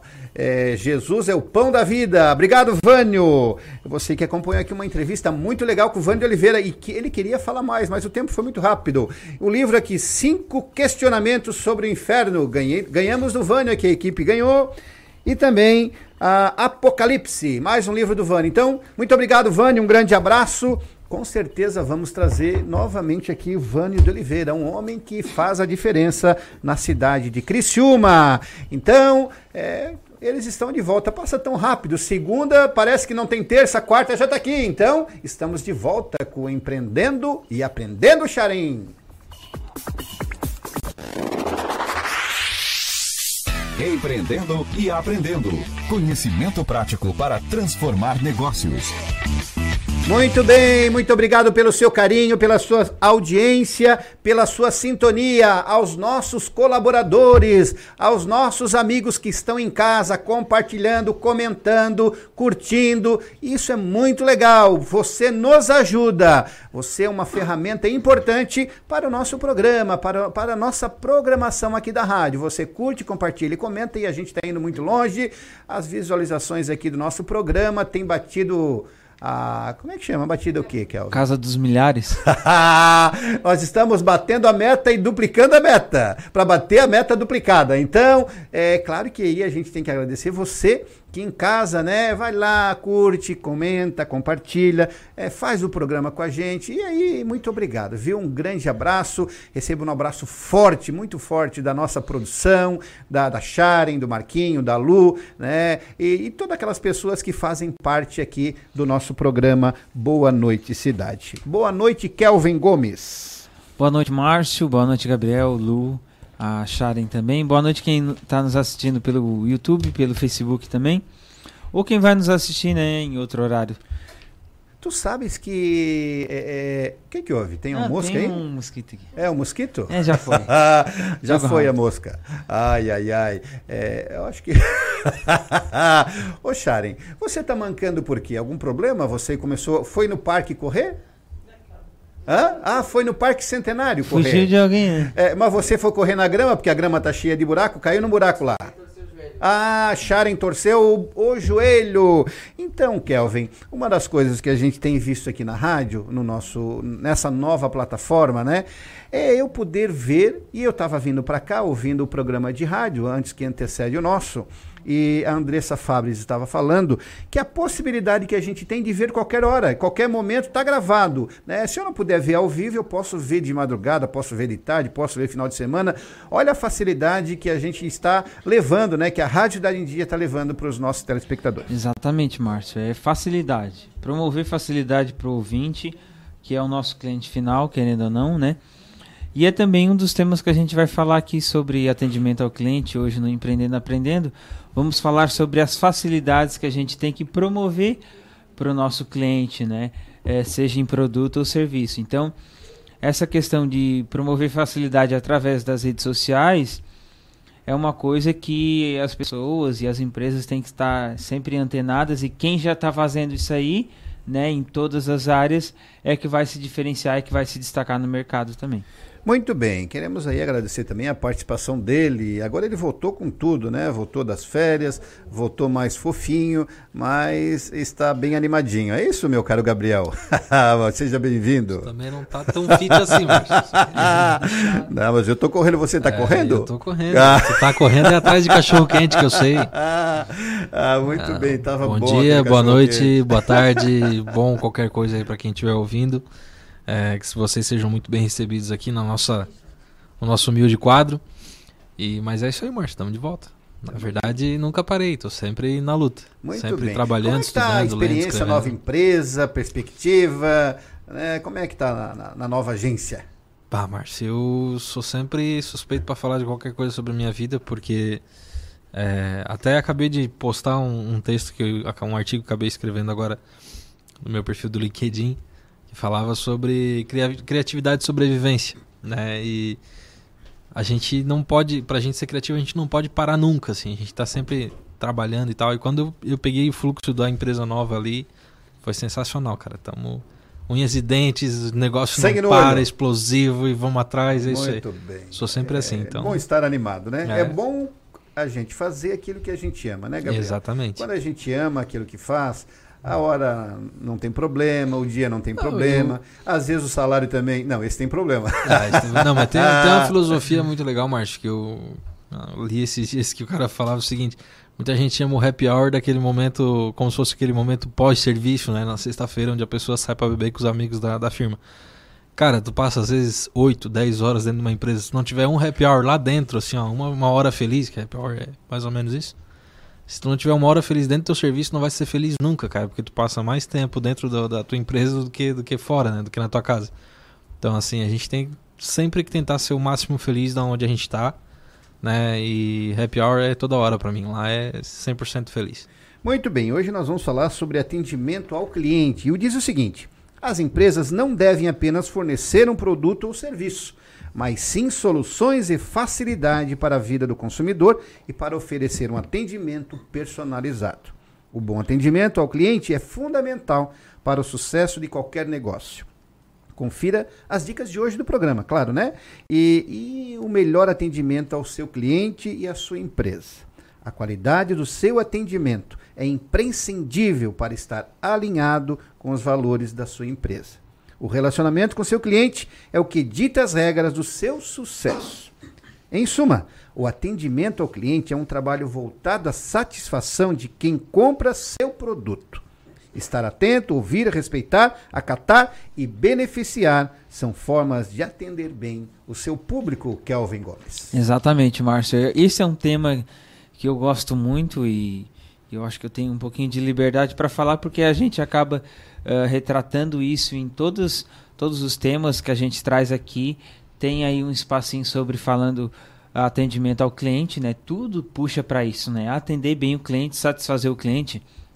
E hoje, Márcio, eu e o Gabriel, a gente separou, separamos esse tema que é sempre atual, né? Aí falamos sobre criação de empresa, falamos sobre sentimento de dono, funcionário, sobre estratégias de negócio. E agora vamos juntar tudo isso para falar, focar no cliente, atender o cliente, né? E hoje a gente quer fazer um, um- uma pegada diferente, né? Quer, queremos que tu interaja mais com a gente, vamos dizer assim, vamos fazer uma entrevista contigo também, porque a gente sabe que todos nós somos clientes, né, Márcio? A gente passa por circunstâncias boas, circunstâncias ruins, às vezes que faz a gente comprar algo sem necessidade, mas pelo um bom atendimento, e aquilo também que que nos faz criar uma, um, um ódio de uma empresa ou de alguém só por causa de um mau atendimento ah, de uma pessoa. Então hoje a gente traz esse tema aí que é bem, bem extenso, bem amplo. Espero que o pessoal aí ah, possa também curtir esse nosso tema. É, essa semana eu estava numa loja, interessante que sempre cai comigo. É... Ô Gabriel, eu estava na loja, né? E estava sendo, esperando ser atendido. Eu também compro minhas roupinhas, Sharon. E aí a pessoa. Tá aumentando chega- o número, hein? Não queria dizer nada. não, está diminuindo. E aí eu cheguei na loja e estava esperando ser atendido. E chegou uma senhora na minha frente, ela pediu um casaco. Mas era calor. Tava muito quente, era segunda-feira. E aí o, o proprietário da loja, hein? disse, a senhora quer um casaco com esse calor? Aí, mas será ela, de repente ela ia viajar ou queria alguma promoção? e aí? Exatamente, exatamente. É, eu- aí eu me lembrei de vocês dois. Puxa vida, como eu tô aprendendo com aqueles dois meninos, né? Porque olha só, a pessoa chegou e, a e aí eu vi, Kelvin e Gabriel, que a pessoa que estava ali para comprar o casaco, ela ficou constrangida e ficou meio sem, sabe? Ela ficou sem ação. Parecia que ela ia fazer algo errado, né? Isso, do questionamento. Não, não foi funcionário, foi do próprio proprietário da loja. Não, é. Eu acho que ele não está assistindo o nosso quadro, infelizmente. e é aquilo que a gente sempre procura falar, né, Márcio? E falha com o atendimento, né? Não tem a empatia, não se coloca no lugar da pessoa, né? É um dos, é um dos assuntos que a gente quer trazer aqui também. É como a pessoa quer ser atendida se fosse ela, né? Como ele gostaria de ser atendido se fosse ele no lugar dela, né? Será que ele é, ia retrucar? Será que ia ficar feliz, triste, né? Então, eu acho que é bem complexo. É, eu fico triste e feliz. Feliz porque tem mais espaço. Eu acho que tem mais gente ainda para ouvir as nossas dicas aqui, mas triste por esse acontecimento, porque em pleno século XXI e com tanta tecnologia, com tantas empresas pensando no futuro, ainda tem uh, empresários que não têm essa mentalidade de, de pensar no cliente. Né? É, e, e, e, ali, Gabriel, o que, que eu vi? Um empresário antigo daquela. Não vou falar ali a, a localização, sim, sim. mas um, emprega, um, um, um, proprietário muito antigo da loja, sabe? Há muitos anos ele está ali, eu sei que há muitos anos ele está ali. E aí, poxa, por isso que realmente eu acho que não cresce, não vai. E se estagnou-se dessa forma que ele está tratando, porque é o jeito que ele aprendeu lá atrás, né? Às vezes, pelo fato de ser muito antigo, o velho tá surdo também. Quer dizer nada. Senhora quer um casaco? É isso? Né? Às vezes o velho tá surdo. Né? Não vou julgar. Mas assim, cara, eu. É, eu tenho estudado muito nesses últimos dois anos da minha vida, cara, e uma das coisas que eu li foi um livro muito bacana que se chama Você é Criativo Sim. É, é, Você é Criativo Sim, Senhor. Acho que é esse o nome, não lembro agora. Mas ele falava que a gente age muito pelo padrão das coisas. E ele até trabalha o padrão como se fosse o Pedrão. Ele, ele trabalha um personagem em cima disso. E é muito bacana. Então, assim, o padrão da, da gente hoje é responder de formas que a gente é, é, é, às vezes não filtra, porque tá tão impregnado na nossa cabeça aquilo ali. Porque realmente é estranho, a pessoa vai lá, pede um casaco. Por isso que as pessoas ainda estão muito associadas ao, ao Pedrão que ele fala, ao padrão. Mas ela quer um casaco e dane-se, sabe? Ele não parar para pensar em todas as circunstâncias que poderia ter levado ela a querer um casaco naquele momento, ou se ela simplesmente estivesse com frio, né? É, é, é, ridículo, assim. Eu acho que. É, no momento, o que, que passou na minha cabeça? Bom, talvez ela vá viajar. Vai viajar. Exatamente. País que é inverno, ou, ó, viu aí na, na previsão que vai, vai cair uma chuva, vai estar um pouquinho mais frio. Ou às vezes ela trabalha num ambiente que tem um ar-condicionado mais frio. Tipo, o nosso aqui tá no 17, por exemplo. O Kelvin tá ali já com a voz que não sai mais. Não. então, assim, ele não para pra pensar nas circunstâncias, mas é, é, basicamente isso. A gente responde de um jeito padrão, assim. Até tem um ditado que, que eu sempre uso para muita coisa, assim, cara, agir como Jesus é facílimo. Reagir como Jesus é que é difícil. Então, assim, a gente age de formas. Re, repita, por favor. Agir como Jesus é muito fácil. O difícil é reagir como Jesus reagia. Hum. Né? Então, assim, é, é difícil, a, gente, né, a gente é preparado, a gente é preparado para ser é, é, bom atendente, como o caso desse cara. Ele está ali há vários anos, provavelmente ele teve uma história de sucesso, ou se está ali, ele teve algum resultado na vida dele. Mas ele tá tão no padrão de tipo, ah, no verão eu vendo roupa de verão e no inverno eu vendo roupa de inverno. E só. Quando alguém fala algo que seja diferente disso, talvez ele, opa, quebrou, quebrou, não faz sentido. Mas aí ele reage de uma forma que ele não deveria reagir. Então assim, a gente sempre tem que estar preparado para reagir da forma certa. Agir às vezes não é tão difícil assim. Às vezes pegar um cliente num dia ruim, pegar um cliente que quer uma coisa diferente, pegar uma coisa. Por isso que a gente tem que estar sempre preparado para reagir da forma certa. Essa é a minha ideologia, né? Tipo assim, cara, não basta me preparar para fazer as coisas, tem que preparar para o que Alvin falou essa semana ainda. A gente tem que estar sempre preparado para o pior, né? Então, assim, ele não pensar que ela queria um casaco para uma circunstância, né, enfim, diferente, faz dele um profissional por menor que seja o erro, mas ele fa faz dele um profissional um pouco menos competente. Ele poderia ter vendido não só um casaco, podia ter vendido meia, podia ter vendido calça. Claro. Né? Não, se ela vai estar com frio, vou vender tudo. Claro, aproveitar a oportunidade, é. a deixa do cliente, né? É. Porque vender, Gabriel, é uma arte. É. Não é para a venda não é para todas as pessoas. Não. A venda, a pessoa que nasceu para venda, para essa, essa arte, ela vende qualquer coisa. Entende? Ela vende, Vende, ela vende, vende, qualquer vende, coisa, um produto. E aí, o, e, e aí para mim, eu- e, e eu trabalhei muitos anos com venda, a venda é, é o vendedor, o profissional na área de venda é aquele que consegue te vender aquilo que tu não quer comprar. Exatamente. Tem a história do, do cara que foi comprar absorvente e saiu com a caminhonete, né? Já ouviu falar? Pode contar aí. Não, não, eu é, a história é longa, mas Como é quem que tiver é? aí, a história do cara que foi comprar um absorvente e saiu com a caminhonete. Mas é uma história meio feia aí, mas. Enfim, quem vale puder, pena- quem vale puder pesquisar. pesquisa aí, que é interessante. É basicamente a mesma história, o- Ô, Márcio, a moral deixa é eu te essa. perguntar, é, soube se ela comprou alguma coisa ali? Não, saiu? porque aí eu, eu fiquei tão desanimado. Saiu, saiu Eu- ela. Nem tu comprou nada. Sabes que até eu saí desanimado Ah, da loja, eu, fiquei- eu saí desapontado. Sai. Sabe? Porque eu fiquei triste pela mulher que estava ali. Eu vi, ela chegou na loja tão empolgada para comprar, e aí virei as costas e fui embora. Disse assim: bom, se ele se é esse tipo de atendimento, e aí eu digo, aí tenho aprendido com vocês, só que a gente começa a ficar exigente também. Sim, faz fica, parte do fica. processo, né, Márcio? Eu, Eu- acredito. Desculpa te Não, interromper, ô, Gabriel. Mas eu acho que faz parte do processo, é como a gente já falou aqui. Quando eu entrei na área do marketing, a gente acaba lidando com as marcas, com padronização de marca, de layout, de, de identidade de marca, né? Então a gente acaba sabendo um pouquinho dessa área, né? E quando vê alguma coisa, fica muito seletivo. É igual em um restaurante, né? Se aquele atendimento não é tão bom ou atendimento ruim. Então faz parte, né? Quando a gente tem um conhecimento sobre um assunto, né? A gente acaba selecionando melhor os lugares, as pessoas, o assunto. Aquilo que a gente está falando aqui nada mais é que os é, princípios do bom atendimento. Que é o que tu falou, que, que é o que, que tu sentiu no lugar do, do próprio dono, que foi a questão da empatia. Tu se colocou, se colocou no lugar dela e acabou se sentindo mal. Aquela questão que o Gabriel falou, se por que, que ele não ofereceu uma meia, ou por que, que ele não ficou mais atento ao que ela queria. Essa questão é conhecer melhor o cliente, né? Por que, que será que é, é o primeiro a primeira vez que ela tá ali, né? Se é a primeira vez que ela tá ali, por que, que ele agiu dessa forma, né?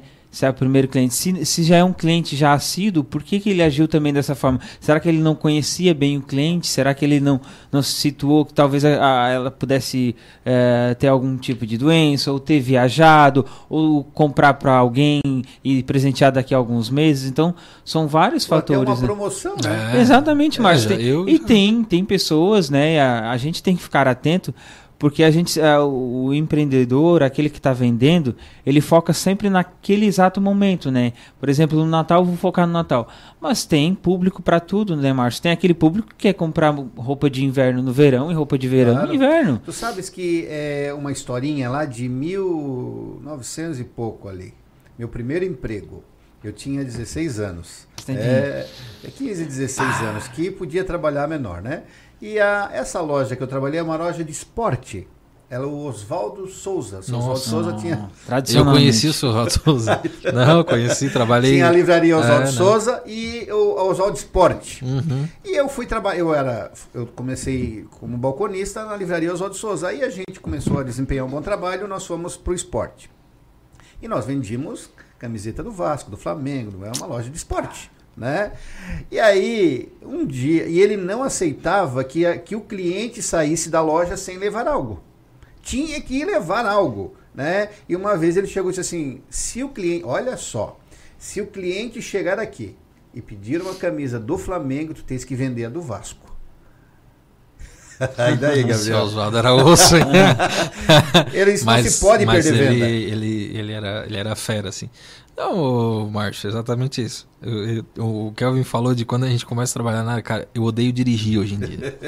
Porque não tem um outdoor que eu não olho assim, não, esse aí não é, quer vender, é esse aí quer vender, esse aí não quer vender, É. esse aí quer vender. Faz parte do negócio. dirigir, dirigir sendo um publicitário é um inferno. A gente não fica enjoado?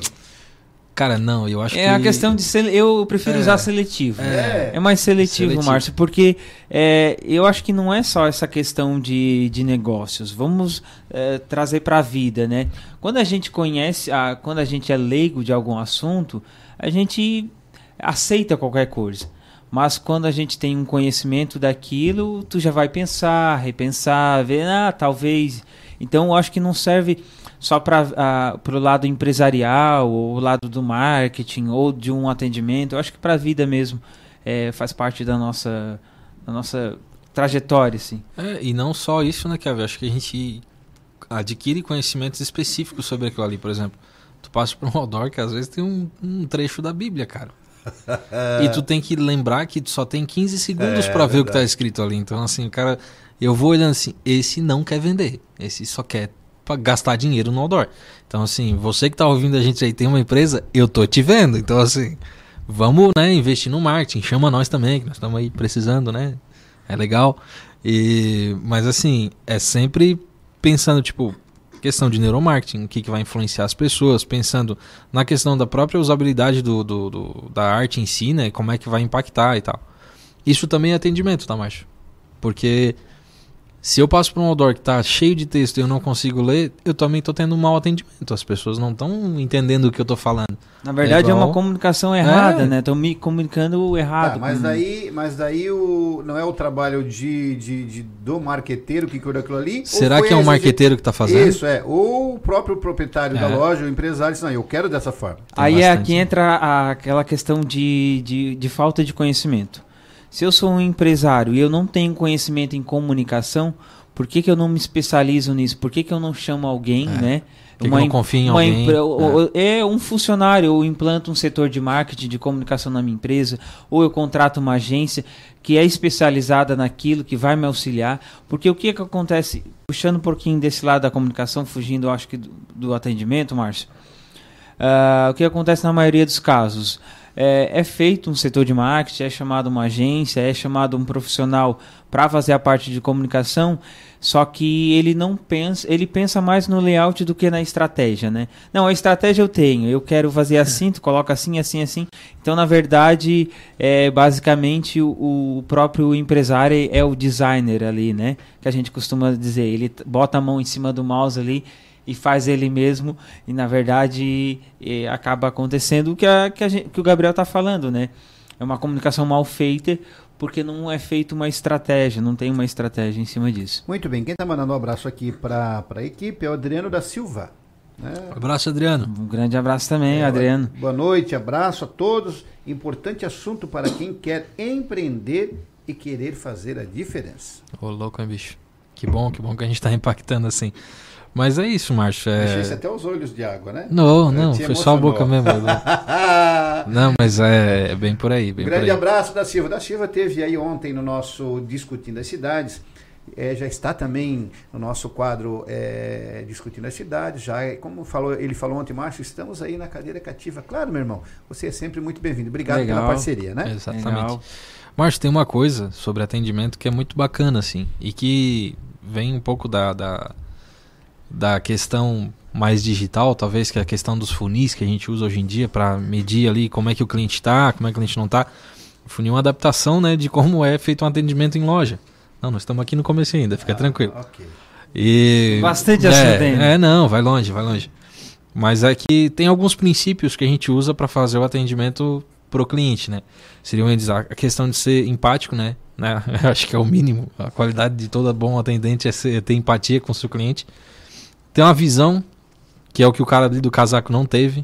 Ele imaginou assim, ah, ela quer um casaco porque vai viajar, já vou fazer o plano de viagem dela que mesmo ela já vai embora recheada. Não, ele não teve visão. Faltou ali. Ele poderia, desculpa te interromper, Aham. mal, Gabriel. Nessa, nessa questão de visão, ele poderia ter perguntado assim: "Ah, um casaco, a senhora vai viajar?" Né? Só tirar a dúvida dele com outra pergunta, eu acho que eu acho que a, ele falhou muito né, nessa questão ali, Eu né? fiquei impactado. Pedir feedback, cara, que é uma coisa que pouca gente faz. Sabe o que é feedback? é, vai e volta, né? É o vai e volta. É, mas é a questão de tu atendeu, terminou ali e tal, que é uma coisa que eu acho que falta muito no pós-venda até. Sim. Terminou a venda, tu, como é que foi atendido? Foi legal. Tem nas lojas, em algumas lojas, aqueles celularzinhos, aquelas coisinhas que tu vai lá e de aperta. e- sugestão também, É, né? tu mostra lá se foi positivo, se não foi, enfim.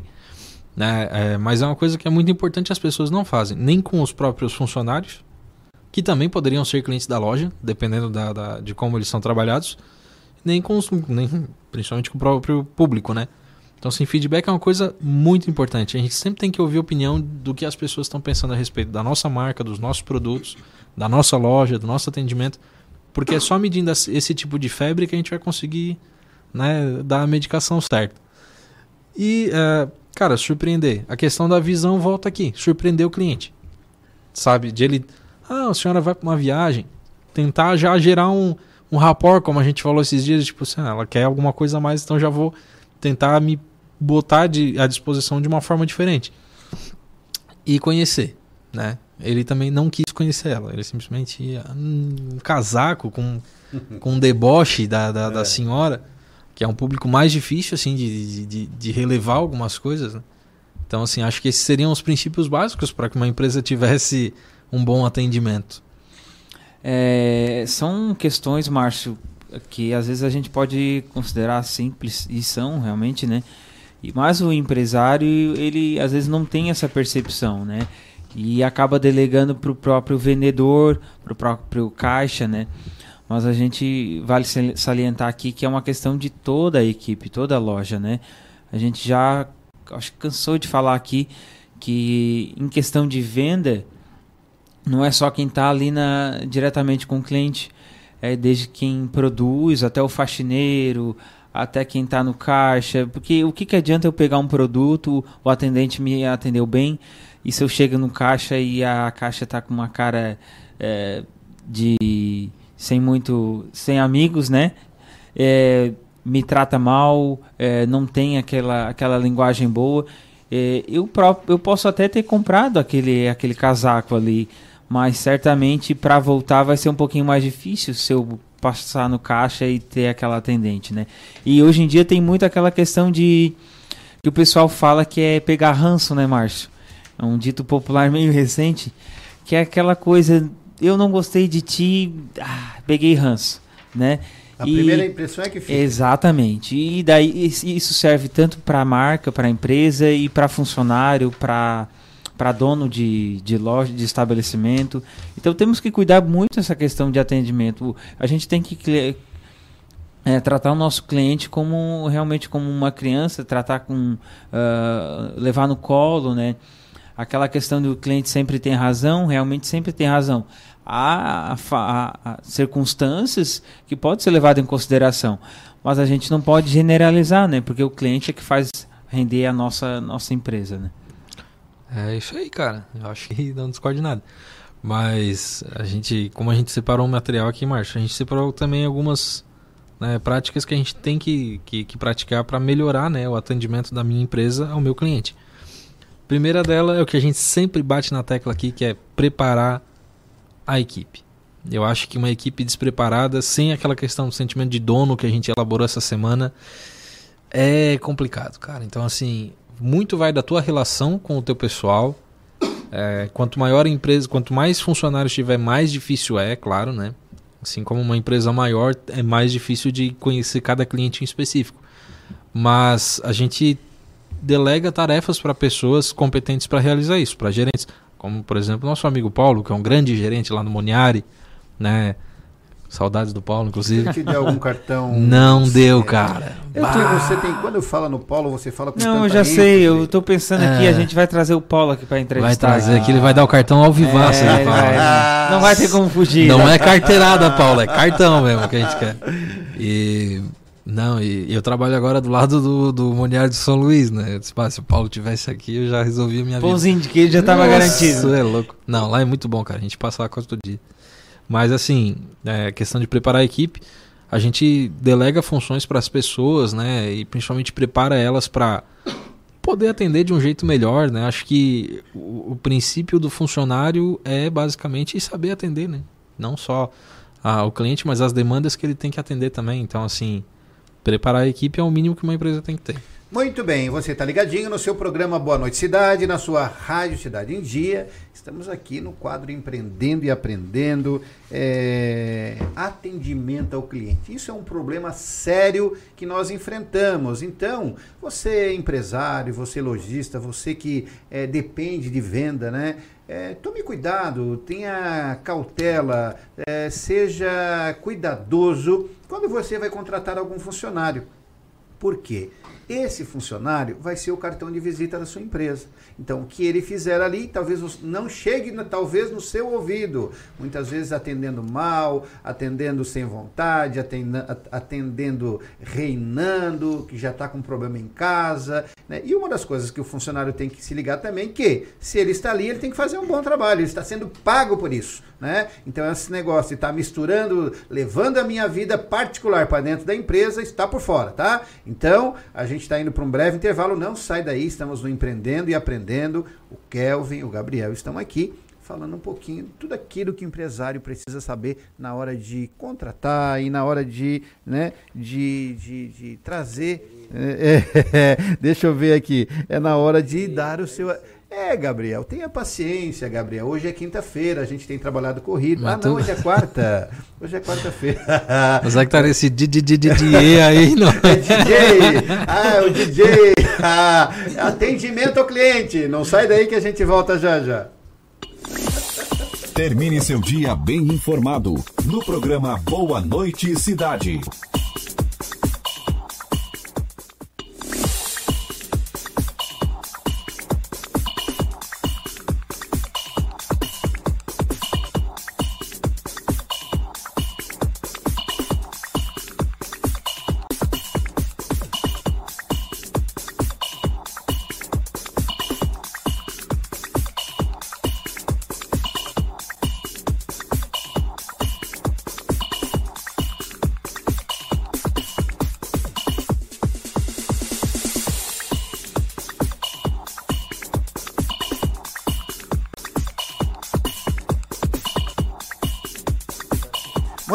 Muito obrigado, querido ouvinte, meu amigo telespectador, meu parceirão de todas as noites. Hoje, quarta-feira, o dia do sofá. Então, você que está namorando aí, crie juízo, viu? Tá na hora de casar, né, Gabriel? Não fica só nesse demora de vai e volta, vai e volta no namoro, não. Quem, toda menina que namora, quer casar. Então, você aí, a namorada do Gabriel, como é que é o nome dela? Eu, eu, desculpa, Márcio, mas a melhor forma de evitar a quarta do sofá é trazendo o genro para trabalhar junto. Ah, não, mas ele já não tem mais sofá. Ah, é, faz sentido. É, como é eu que é tenho o nome? meu próprio sofá, ah, verdade. Como é que é o nome da excelentíssima namorada? A Pamela, cara. A Pamela, a, a Pamela. Pamela. Um beijo, Pamela. Você um está beijo. agora trabalhando do ladinho do seu excelentíssimo. É, tenho é, apanhado muito dela, inclusive. Excelentíssimo futuro esposo, né? Então, assim, ó. Diga para ele não ficar cozinhando muito esse, esse negócio, porque é, precisamos aí é, crescer é. e multiplicar-vos. Então vamos casar, né, Gabriel? Não, multiplicar vamos devagar, Márcio. Vamos só somar ali depois. Muito gente... bem, então estamos aqui no nosso Empreendendo e Aprendendo na sua Rádio Cidade em Dia, agora nas nossas plataformas digitais. Você que está aí no YouTube barra youtube.com barra Rádio Cidade em Dia, clica lá no sininho para receber as nossas notificações, Gabriel. É isso aí. É aí. Márcio, deixa eu só dar um, ade um adendo aqui. Um adendo, vamos lá. É, mandar um abraço pro pessoal que tá nos assistindo, porque hoje tem jogo do Tigre, né? É verdade. E a gente tá aqui também, aqui meio que no stand-by aqui, olhando, ver como é que tá o Tigre. Tá ganhando de 2x1, um, graças a Deus, dois né? A um. A Sharon se negou a botar ele na tela pra gente. Pois é. Então, mandar um abraço para quem está nos assistindo e está com o radinho talvez do lado aí também, uh, ouvindo o jogo do Tigre. Queria mandar um abraço aí pro pessoal também, uh, a minha esposa, né? Que tá em casa, a minha fã número um. Né? De depois ela é tua fã, mas primeiro ela é minha fã. deixa assim, deixa assim. Faz de conta que eu acredito.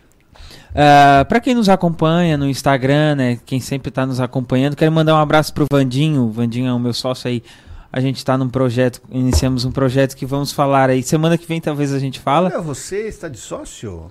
É, estamos num, num pro, eu, eu costumo falar projeto, né? Porque um projeto eu acho que ele é mais consistente, porque daí é, começa certinho. Esse é o seu programa Boa Noite Cidade, é o seu quadro Empreendendo e Aprendendo e dando as oportunidades. Há dois meses atrás, quando o Kelvin entrou aqui no nosso programa, ele não tinha o sócio. E ele veio para o programa, ele começou a aparecer aqui nos holofotes da rádio. E aí. Pode ser, pode já, ser. Vou deixar essa ganhou, colher de chá para ti. Já ganhou crédito. Ah. E disse: Não, agora eu tenho sócio. Muito bem. Mas o Kelvin, quando tá vindo com, com, com milho, ele já tá com a farinha no pirão. É, eu tenho rapaz. que abrir olho com esse Exatamente. rapaz. Quando tu vê, ele dominou a cidade já. Vamos estar tá falando. bom o carro lá? Tudo certinho? Ficou tá? bom, Gostou? ficou bom, ficou bom. A gente É? ficou bom, gostei Ah, sim. então tá. É, mandar um abraço também pra ele, pro Dinarte aí, meu, meu, outro outro sócio. sócio. É. Nossa, são três sócios. É, é Pô, um então esse negócio é grande, hein? Pra ser Não, três o pessoal sócios. da Legado também quiser tá assistindo, a gente Ah, continua. Exatamente, então... Ah, e- Diego. Exatamente. Grande abraço, Diego. Vamos trazer o Diego aqui no programa Sim, também. sim, o eu quero trazer. já sucesso, falei né? pra eles já do quando comecei o quadro, já falei pra eles, então a gente vai trazer aqui. Depois eu no final do programa eu falo da novidade de segunda também. Ok. Vamos Gabriel. lá então.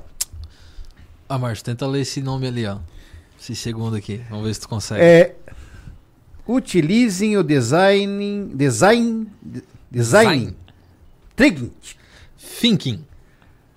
É, eu já te falei que eu vou ter que thinking. fazer inglês, né? Vai. Eu vou ter que fazer inglês para começar a apresentar o quadro de vocês, porque você Não, só. mas é eu moro que- no Brasil. Por que, é que, que não a coloca gente- entre parênteses em português? Em português. Não, é. que a gente vai explicar agora. Ah, muito bem.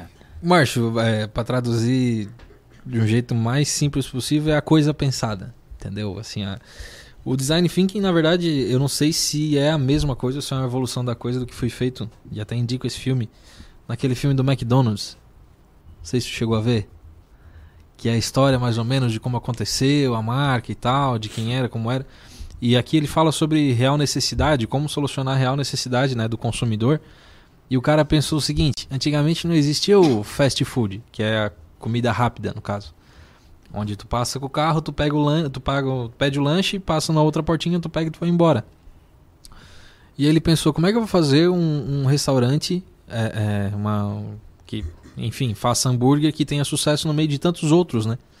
E ele via lá que às vezes demorava, o pessoal reclamava, juntava uma galera na fila, aquilo era estressante. E o cara pensou, vou melhorar o desempenho do meu, do meu negócio.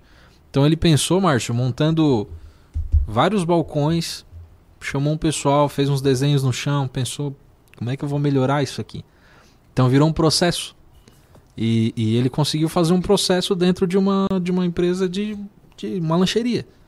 E isso trouxe resultado. Ele fez o design thinking, ele pensou em como as coisas vão ficar posicionadas para melhorar o desempenho da, do, do, do empreendimento dele. Isso pode ser feito nas lojas. Como é que eu vou posicionar as gôndolas? Como é que eu vou posicionar as araras? Como é que eu vou posicionar essas coisas? Como é que eu vou posicionar os meus vendedores? Se vão estar na entrada da loja, no final da loja, no meio da loja?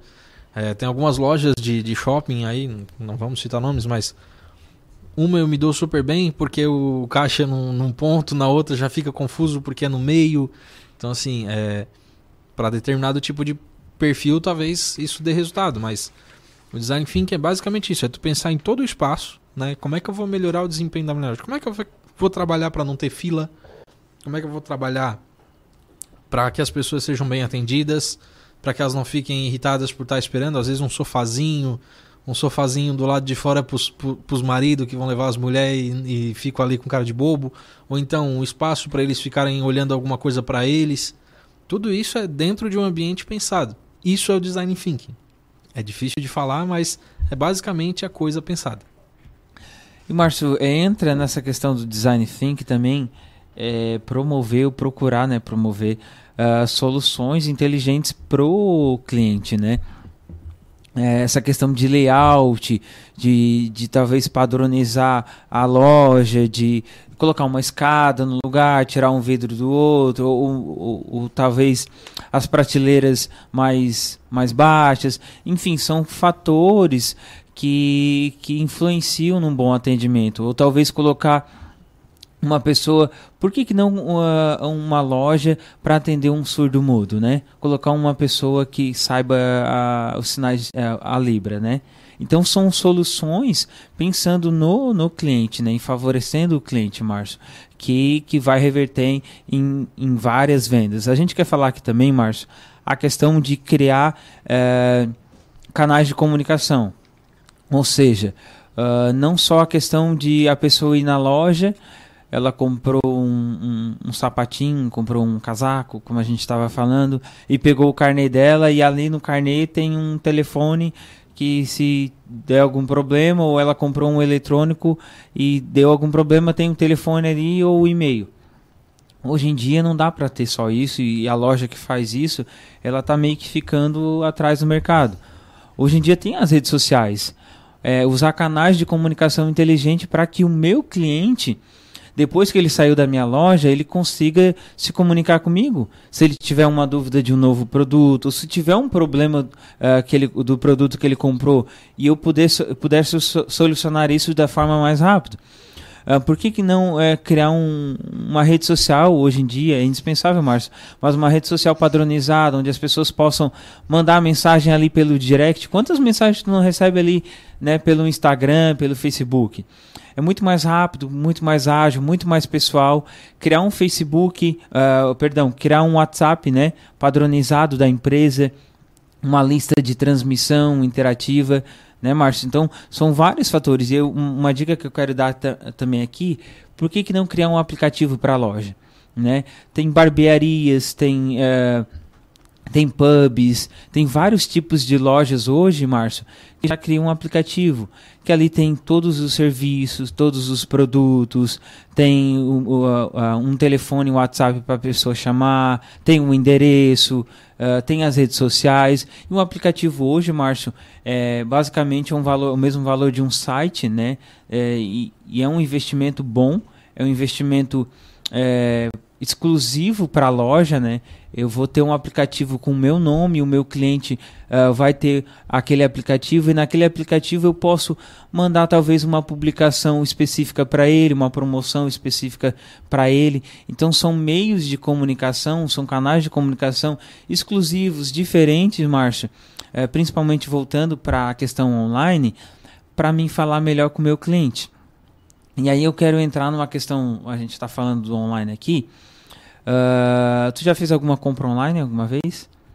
Não fiz. Não Ainda fiz. não. O que, que tu acha dessa questão online, sim, particularmente falando? Não, eu acho muito interessante. É, é, o Thiago já fez várias compras e aí eu uhum. vou lá no correio buscar, enfim, né? Eu acho muito interessante, muito rápido. É, o atendimento é, é, tem sido legal, né? É, o preço é interessante. Sim. Eu acho que é bem. A tendência é bem. Né? Exatamente, Márcio. Falando dessa questão de criar soluções, eu digo o seguinte a, a venda online, o chamado e-commerce, né, que a gente fala hoje em dia, ele só é ele se tornou esse sucesso, esse boom que hoje tem por causa do mau atendimento no presencial.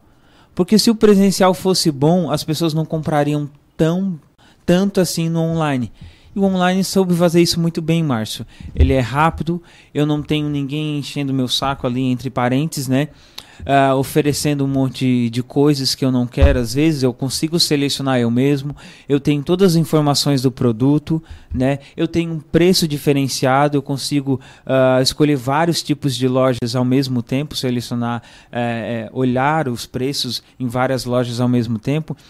E, sem, e dentro da minha casa, no meu celular né? E com um atendimento bom, né, Márcio? Eu tenho ali todo o suporte, né? Hoje em dia, é, raramente as, tem sites aí que não são seguros. A maioria dos sites são seguros, as pessoas é, têm instrução, a, a internet ela tem conteúdo para te instruir na compra online. Então, essa questão é, do online ser um boom hoje por causa da falta do atendimento presencial, ele também é uma questão muito preocupante porque ela está tirando aquela venda lá naquele pequeno comerciante, naquele comerciante também do centro, né? Que não se preparou, que não se atualizou, que não está usando a rede social. Então a gente quer trazer aqui também para a pessoa eh, se instruir melhor, preparar a equipe e ficar mais antenada nessa questão online, né, Márcio? É, focar também no atendimento presencial é importante, mas criar esses canais de atendimento online que é bem importante também acredito que quando a gente fala de canais de comunicação, Márcio, até as urnas de, de feedback, né, que a gente falou ali atrás, também é um canal de comunicação. Eu vou lá e dou minha avaliação sobre a empresa, eu coloco ali sigilosamente, né, ou se eu quiser falar também.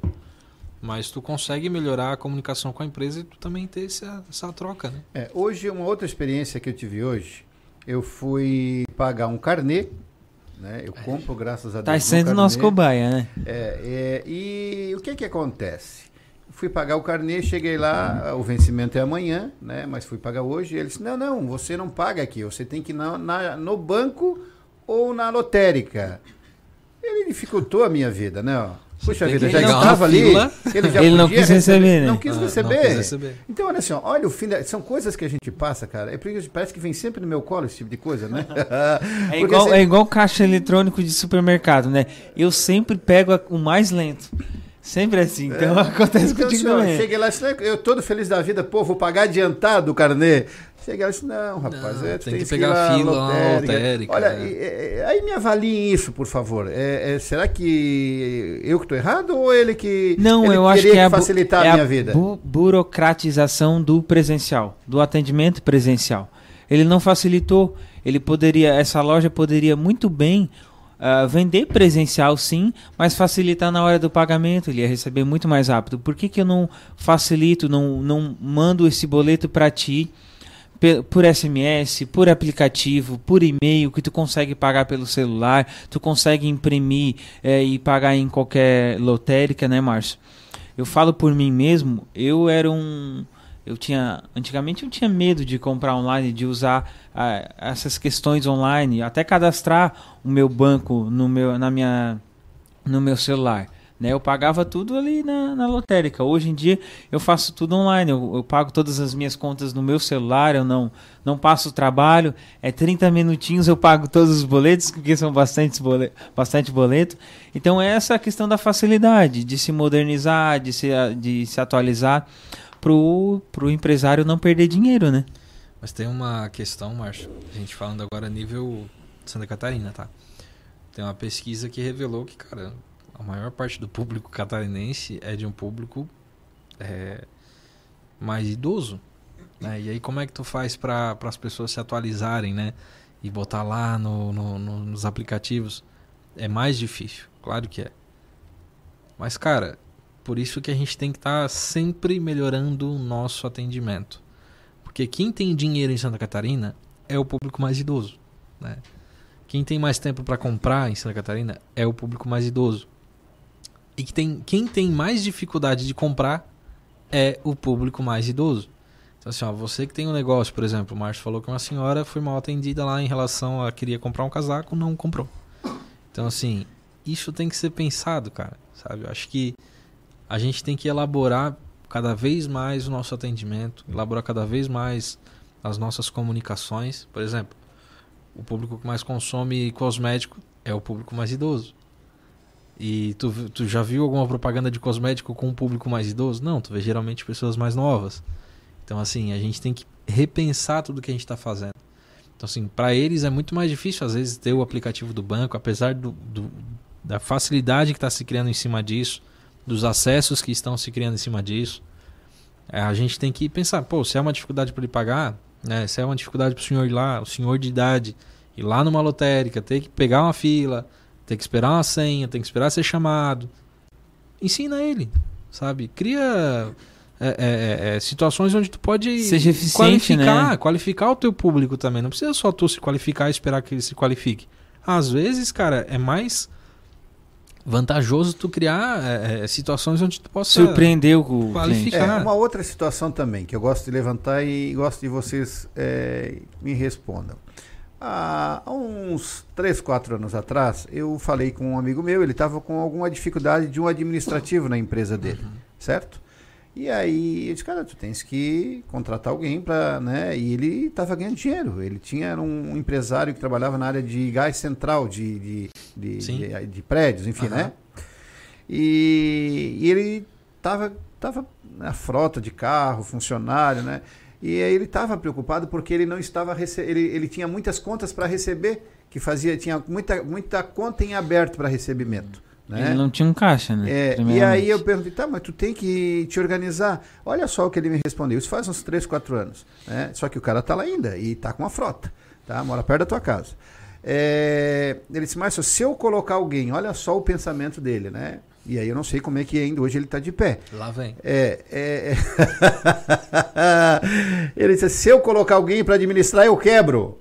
Olha só. E aí? Isso é falta de confiança, né, Márcio? Não tem como tu não empreender e tu não confiar nas pessoas. Não confiar no teu cliente, não confiar no teu funcionário. Primeiro que, é, como a gente falou aqui, desculpa, eu acho que o Gabriel ia falar também. Pode falar. a empresa é um e sociedade também é um casamento, né? A, o pessoal que está ali junto contigo é uma família, então tem que ter confiança.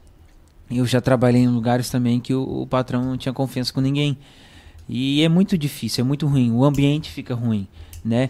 É, as coisas uh, andam, pode andar, mas é mais dificultoso, né? Patina mais, né? E essa questão é mentalidade, Márcio. É, é muito difícil mudar a mentalidade também, às vezes, das pessoas. E tem a questão de frustração, né? Às vezes passou por alguma coisa, uma sociedade, alguém já decepcionou, já roubou, já fez alguma coisa e agora ele está retido de todo mundo. Tem essa, essa questão, mas ele não pode pensar assim, né? Ele tem que pensar que a empresa dele precisa de pessoas. Porque empresas são pessoas. Né? Porque assim, ó, eu acho que tem um período da empresa que o dinheiro entra fácil, aí não tem essa preocupação, né? De de repente estar tá se organizando, determinando equipe, enfim. É às vezes o e, serviço é bom, mas a administração isso, é... é... É verdade. Às vezes é... tem produto que se vende, Márcio. É. Às vezes é, não tem uma boa não tem uma boa propaganda, não tem uma boa gestão, mas o produto ele se vende. É, isso é, é, se eu falar alguma coisa aqui eu vou estar tá, tá errando, vou estar tá falando mentira, né? Que às vezes a gente fica olhando como isso acontece né? Não tem como dizer, porque é aquela questão uh, do marketing, né? O marketing bem feito é aquele que não precisa ser feito, quando o produto vende, se vende por si só. E tem essas questões que acontecem. Mas e, e nesse mundo rápido que a gente está vendo hoje, existem produtos que se vendem assim fácil? Sem Existe. um trabalho de marketing, sem existe, o trabalho de vocês existe. intenso? Eu, eu acho que venda fácil é, é, difícil ter uma marca que se venda fácil. É, é, fácil ter produtos que se vendem fácil. Produtos de necessidades básicas, por exemplo. A gente compra. A gente não vai passar fome, a gente vai lá e compra. Então, assim, aí vai muito de como ele está disposto na gôndola, vai muito de como ele está disposto. É, é, de, de como ele está próximo da minha casa, de como ele entende. São, são situações em que ele se vende. Mas às vezes eu tenho uma empresa de gás lá da minha casa e eu, eu vou comprar na do centro, porque o cara me atende melhor. Então vai muito dessa comodidade. É, e, né? tem essa questão, né, Márcio? Ele se vende bem há um ano, dois anos, cinco anos, dez anos, mas é, vai chegar uma hora que alguém vai superar ele e ele não vai vender é. tão bem assim. Tá dando certo porque... até dar errado. Né? É, vai vir o tempo da vaca magra, né? É, dá certo até dar errado. Porque, Márcio, é uma coisa que eu aprendi e eu, eu digo para as pessoas: não existe estabilidade, nem na vida profissional, pessoal principalmente para a empresa. Não existe estabilidade em vendas, em lucro. Né? Tu tem que estar tá toda a vida se atualizando, se inovando, melhorando para que tu possa vender. E se tu, uh, se o empresário, o empreendedor, acha que o produto dele não precisa disso, uma hora vai vir alguém vendendo um produto dele melhor né? Talvez com um preço mais justo, mais barato no bolso consumidor, e daí o produto dele vai ficar defasado, vai, ele vai perder público, né? Isso vai acontecer uma hora ou outra, querendo a gente ou não, né? É isso aí mesmo. Então, Márcio, continuando na nossa lógica ali, a gente falou, né, sobre melhorar o atendimento constantemente, pegando um gancho nessa situação de a gente ter um público bem grande em Santa Catarina mais velho e as pessoas investirem pouco Tá, o, din o dinheiro tá com os velhinhos, cara. Os velhinhos estão tão, tão com a grana. Mas outra questão, cara, é ser ágil e eficiente. Tá aí uma coisa que é difícil. Porque também volta na questão da qualificação do teu funcionário. Se tu é dono da empresa, eu vejo assim, ó, tem muitas empresas de bairro, empresas menores, né? Que, cara, é o dono que me atende, eu sou muito bem atendido. O cara lembra do meu nome, sabe? Me conhece desde muito tempo. É, ou se me viu agora, tenta gerar essa questão de amizade, porque é uma empresa de bairro, né? E é bacana. Ali tá o público dele, se ele não aproveitar ali, meu Deus, né? Então, assim, é interessante essa questão. Ágil e eficiente. Agilidade, cara, de quando o cara chega na loja, eles conseguirem me atender de forma ágil, ver que tem uma fila, mas não me mandar embora, sabe? Me convencer a comprar as coisas e tal. Então, essa é uma das questões que também sinto muita falta aqui na, na, na nossa região. Tem muitas lojas boas aqui, não vou negar, tem muitas lojas legais. Eu agora estou um pouquinho com a cara no YouTube aí, no, no Facebook, mas eu sempre estou visitando loja e eu adoro entrar na loja e não comprar, Pra ver como Ah, eles vão é me. chato, então, eu sou um porre. Eu sou um porre. Eu entro na loja e não compro. Se a loja é é boa, daquele eu compro. que desce toda a É. prateleira e diz, não, Não, não, não, querido, não. eu não vou levar nada. Não é pra Aí tanto é pra assim. moer, né? Não é pra tanto assim. Mas eu vou lá, conheço o ambiente, vejo como é que tá funcionando. Isso se chama cliente oculto, Tu Márcio. sabes que tem uma empresa de material de construção lá perto da minha casa? E? E, e eu acho muito interessante o proprietário. Ele trabalha no balcão junto com os outros funcionários, né? Mas e, aí a gente vai lá, pega a, a senha, tudo. Mas ele sai lá do balcão e ele vem ali na fila. Gente, só um minutinho que vocês já vão ser atendidos. Só, e, e isso faz anos que ele faz isso. Entende? Só o proprietário sai lá do Se balcão. preocupar com o tempo de atendimento. Isso, pessoal, só um minutinho, só um minutinho que vocês já vão ser atendidos. Então isso ali, sabe? É Sim. legal. Né? É bacana. Mas tem uma outra questão, Márcio. Horários. Por exemplo, se eu vou meio-dia, cara, eu não tenho muito tempo. Eu tenho que ser atendido da melhor forma e da forma mais rápida possível. Então, às vezes, eu vejo aí no centro algumas lojas, principalmente de sapato, que às vezes tem 15 meninas para me atender. Sabe? Não só para mim, para centenas de pessoas que passam ali meio-dia. Principalmente no centro, né? Que tem um, um movimento muito grande. Então a agilidade também entra nisso. Nessa questão de, de ser eficiente o, o suficiente para entender que eu não quero perder meu tempo ali. Eu quero comprar e sair. Então o treinamento não vai só na questão do atendimento, vai na questão da visão também. Tipo assim, ah, tô vendo, pô, é o horário de pico. É o que a gente chama, né? Se eu não tiver inteligência o suficiente para entender que o cara quer comprar e sair, aí eu tô tendo um problema de agilidade também. Ô, Márcio, só pra finalizar, que você já tá acabando o Está na programa. hora dos abraços. Exatamente, só para finalizar rapidinho aqui. ah, então é importante tudo que a gente falou, mas mais importante ainda é, é conversar com o cliente, principalmente ouvir o cliente, né, Márcio? Ah, se o cliente tem crítica, ouve aquela crítica, né? Com, com um olhar pensando lá na frente. Talvez ele dê uma sugestão e quando se foi uma sugestão boa para mudar na loja e tu fez aquela mudança, fez a mudança, comunica o cliente, né, para ele se sentir feliz. Opa, eu participei dessa mudança na loja. E isso vai influenciar muito bem também, Márcio. É, é isso por hoje. A gente, claro, tinha outros assuntos, mas como a gente está com o horário já estourado, ainda bem que estourou, né? Ainda bem que é o horário.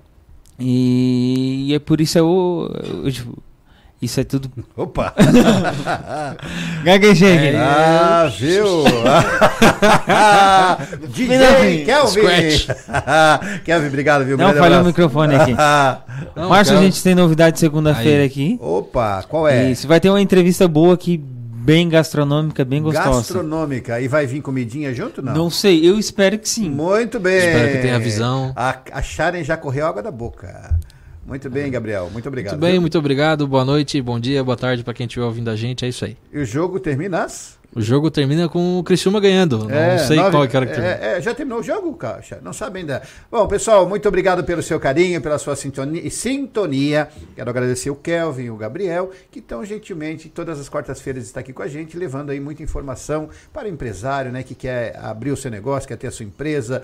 Enfim, tudo você tem aqui no nosso quadro Empreendendo e Aprendendo. Segunda-feira temos a- algum quadro sobre gastronomia. E vamos ver, quem sabe a gente cozinha ao vivo aqui no estúdio. Cozinhar não, talvez comer, né? Eu quero comer. Muito bem. Então você, muito obrigado pelo seu carinho, sintonia, audiência. 2 a 1 um, parabéns, Tigre! Iniciamos bem na Série C, né, Gabriel? pro- Larguei a promessa aí, rolou, viu? Muito Ah. bem, então você que esteve com a gente até agora, muito obrigado, viu? Você que compartilhou, comentou, curtiu, que acompanhou a entrevista do Vani, que acompanhou agora o nosso quadro Empreendendo e Aprendendo, muito obrigado. E se assim Deus nos permitir, estaremos aqui amanhã. E aí o quadro Entre Mulheres. E amanhã o assunto do Entre Mulheres é. Amanhã, dona Lu. Saúde emocional. Nossa. E, no, e nós vamos ter o quadro também deles, né? Os Jovens com Futuro. Então, se assim Deus nos permitir, estaremos amanhã, a partir das 20 horas, aqui na sua Rádio Cidade em Dia, no seu programa Boa Noite Cidade. Tchau! A gente vai, mas volta com toda essa alegria para levar a você. Entrevistas especiais e muita informação. Com a sua participação. Você bem informado. Boa noite, cidade.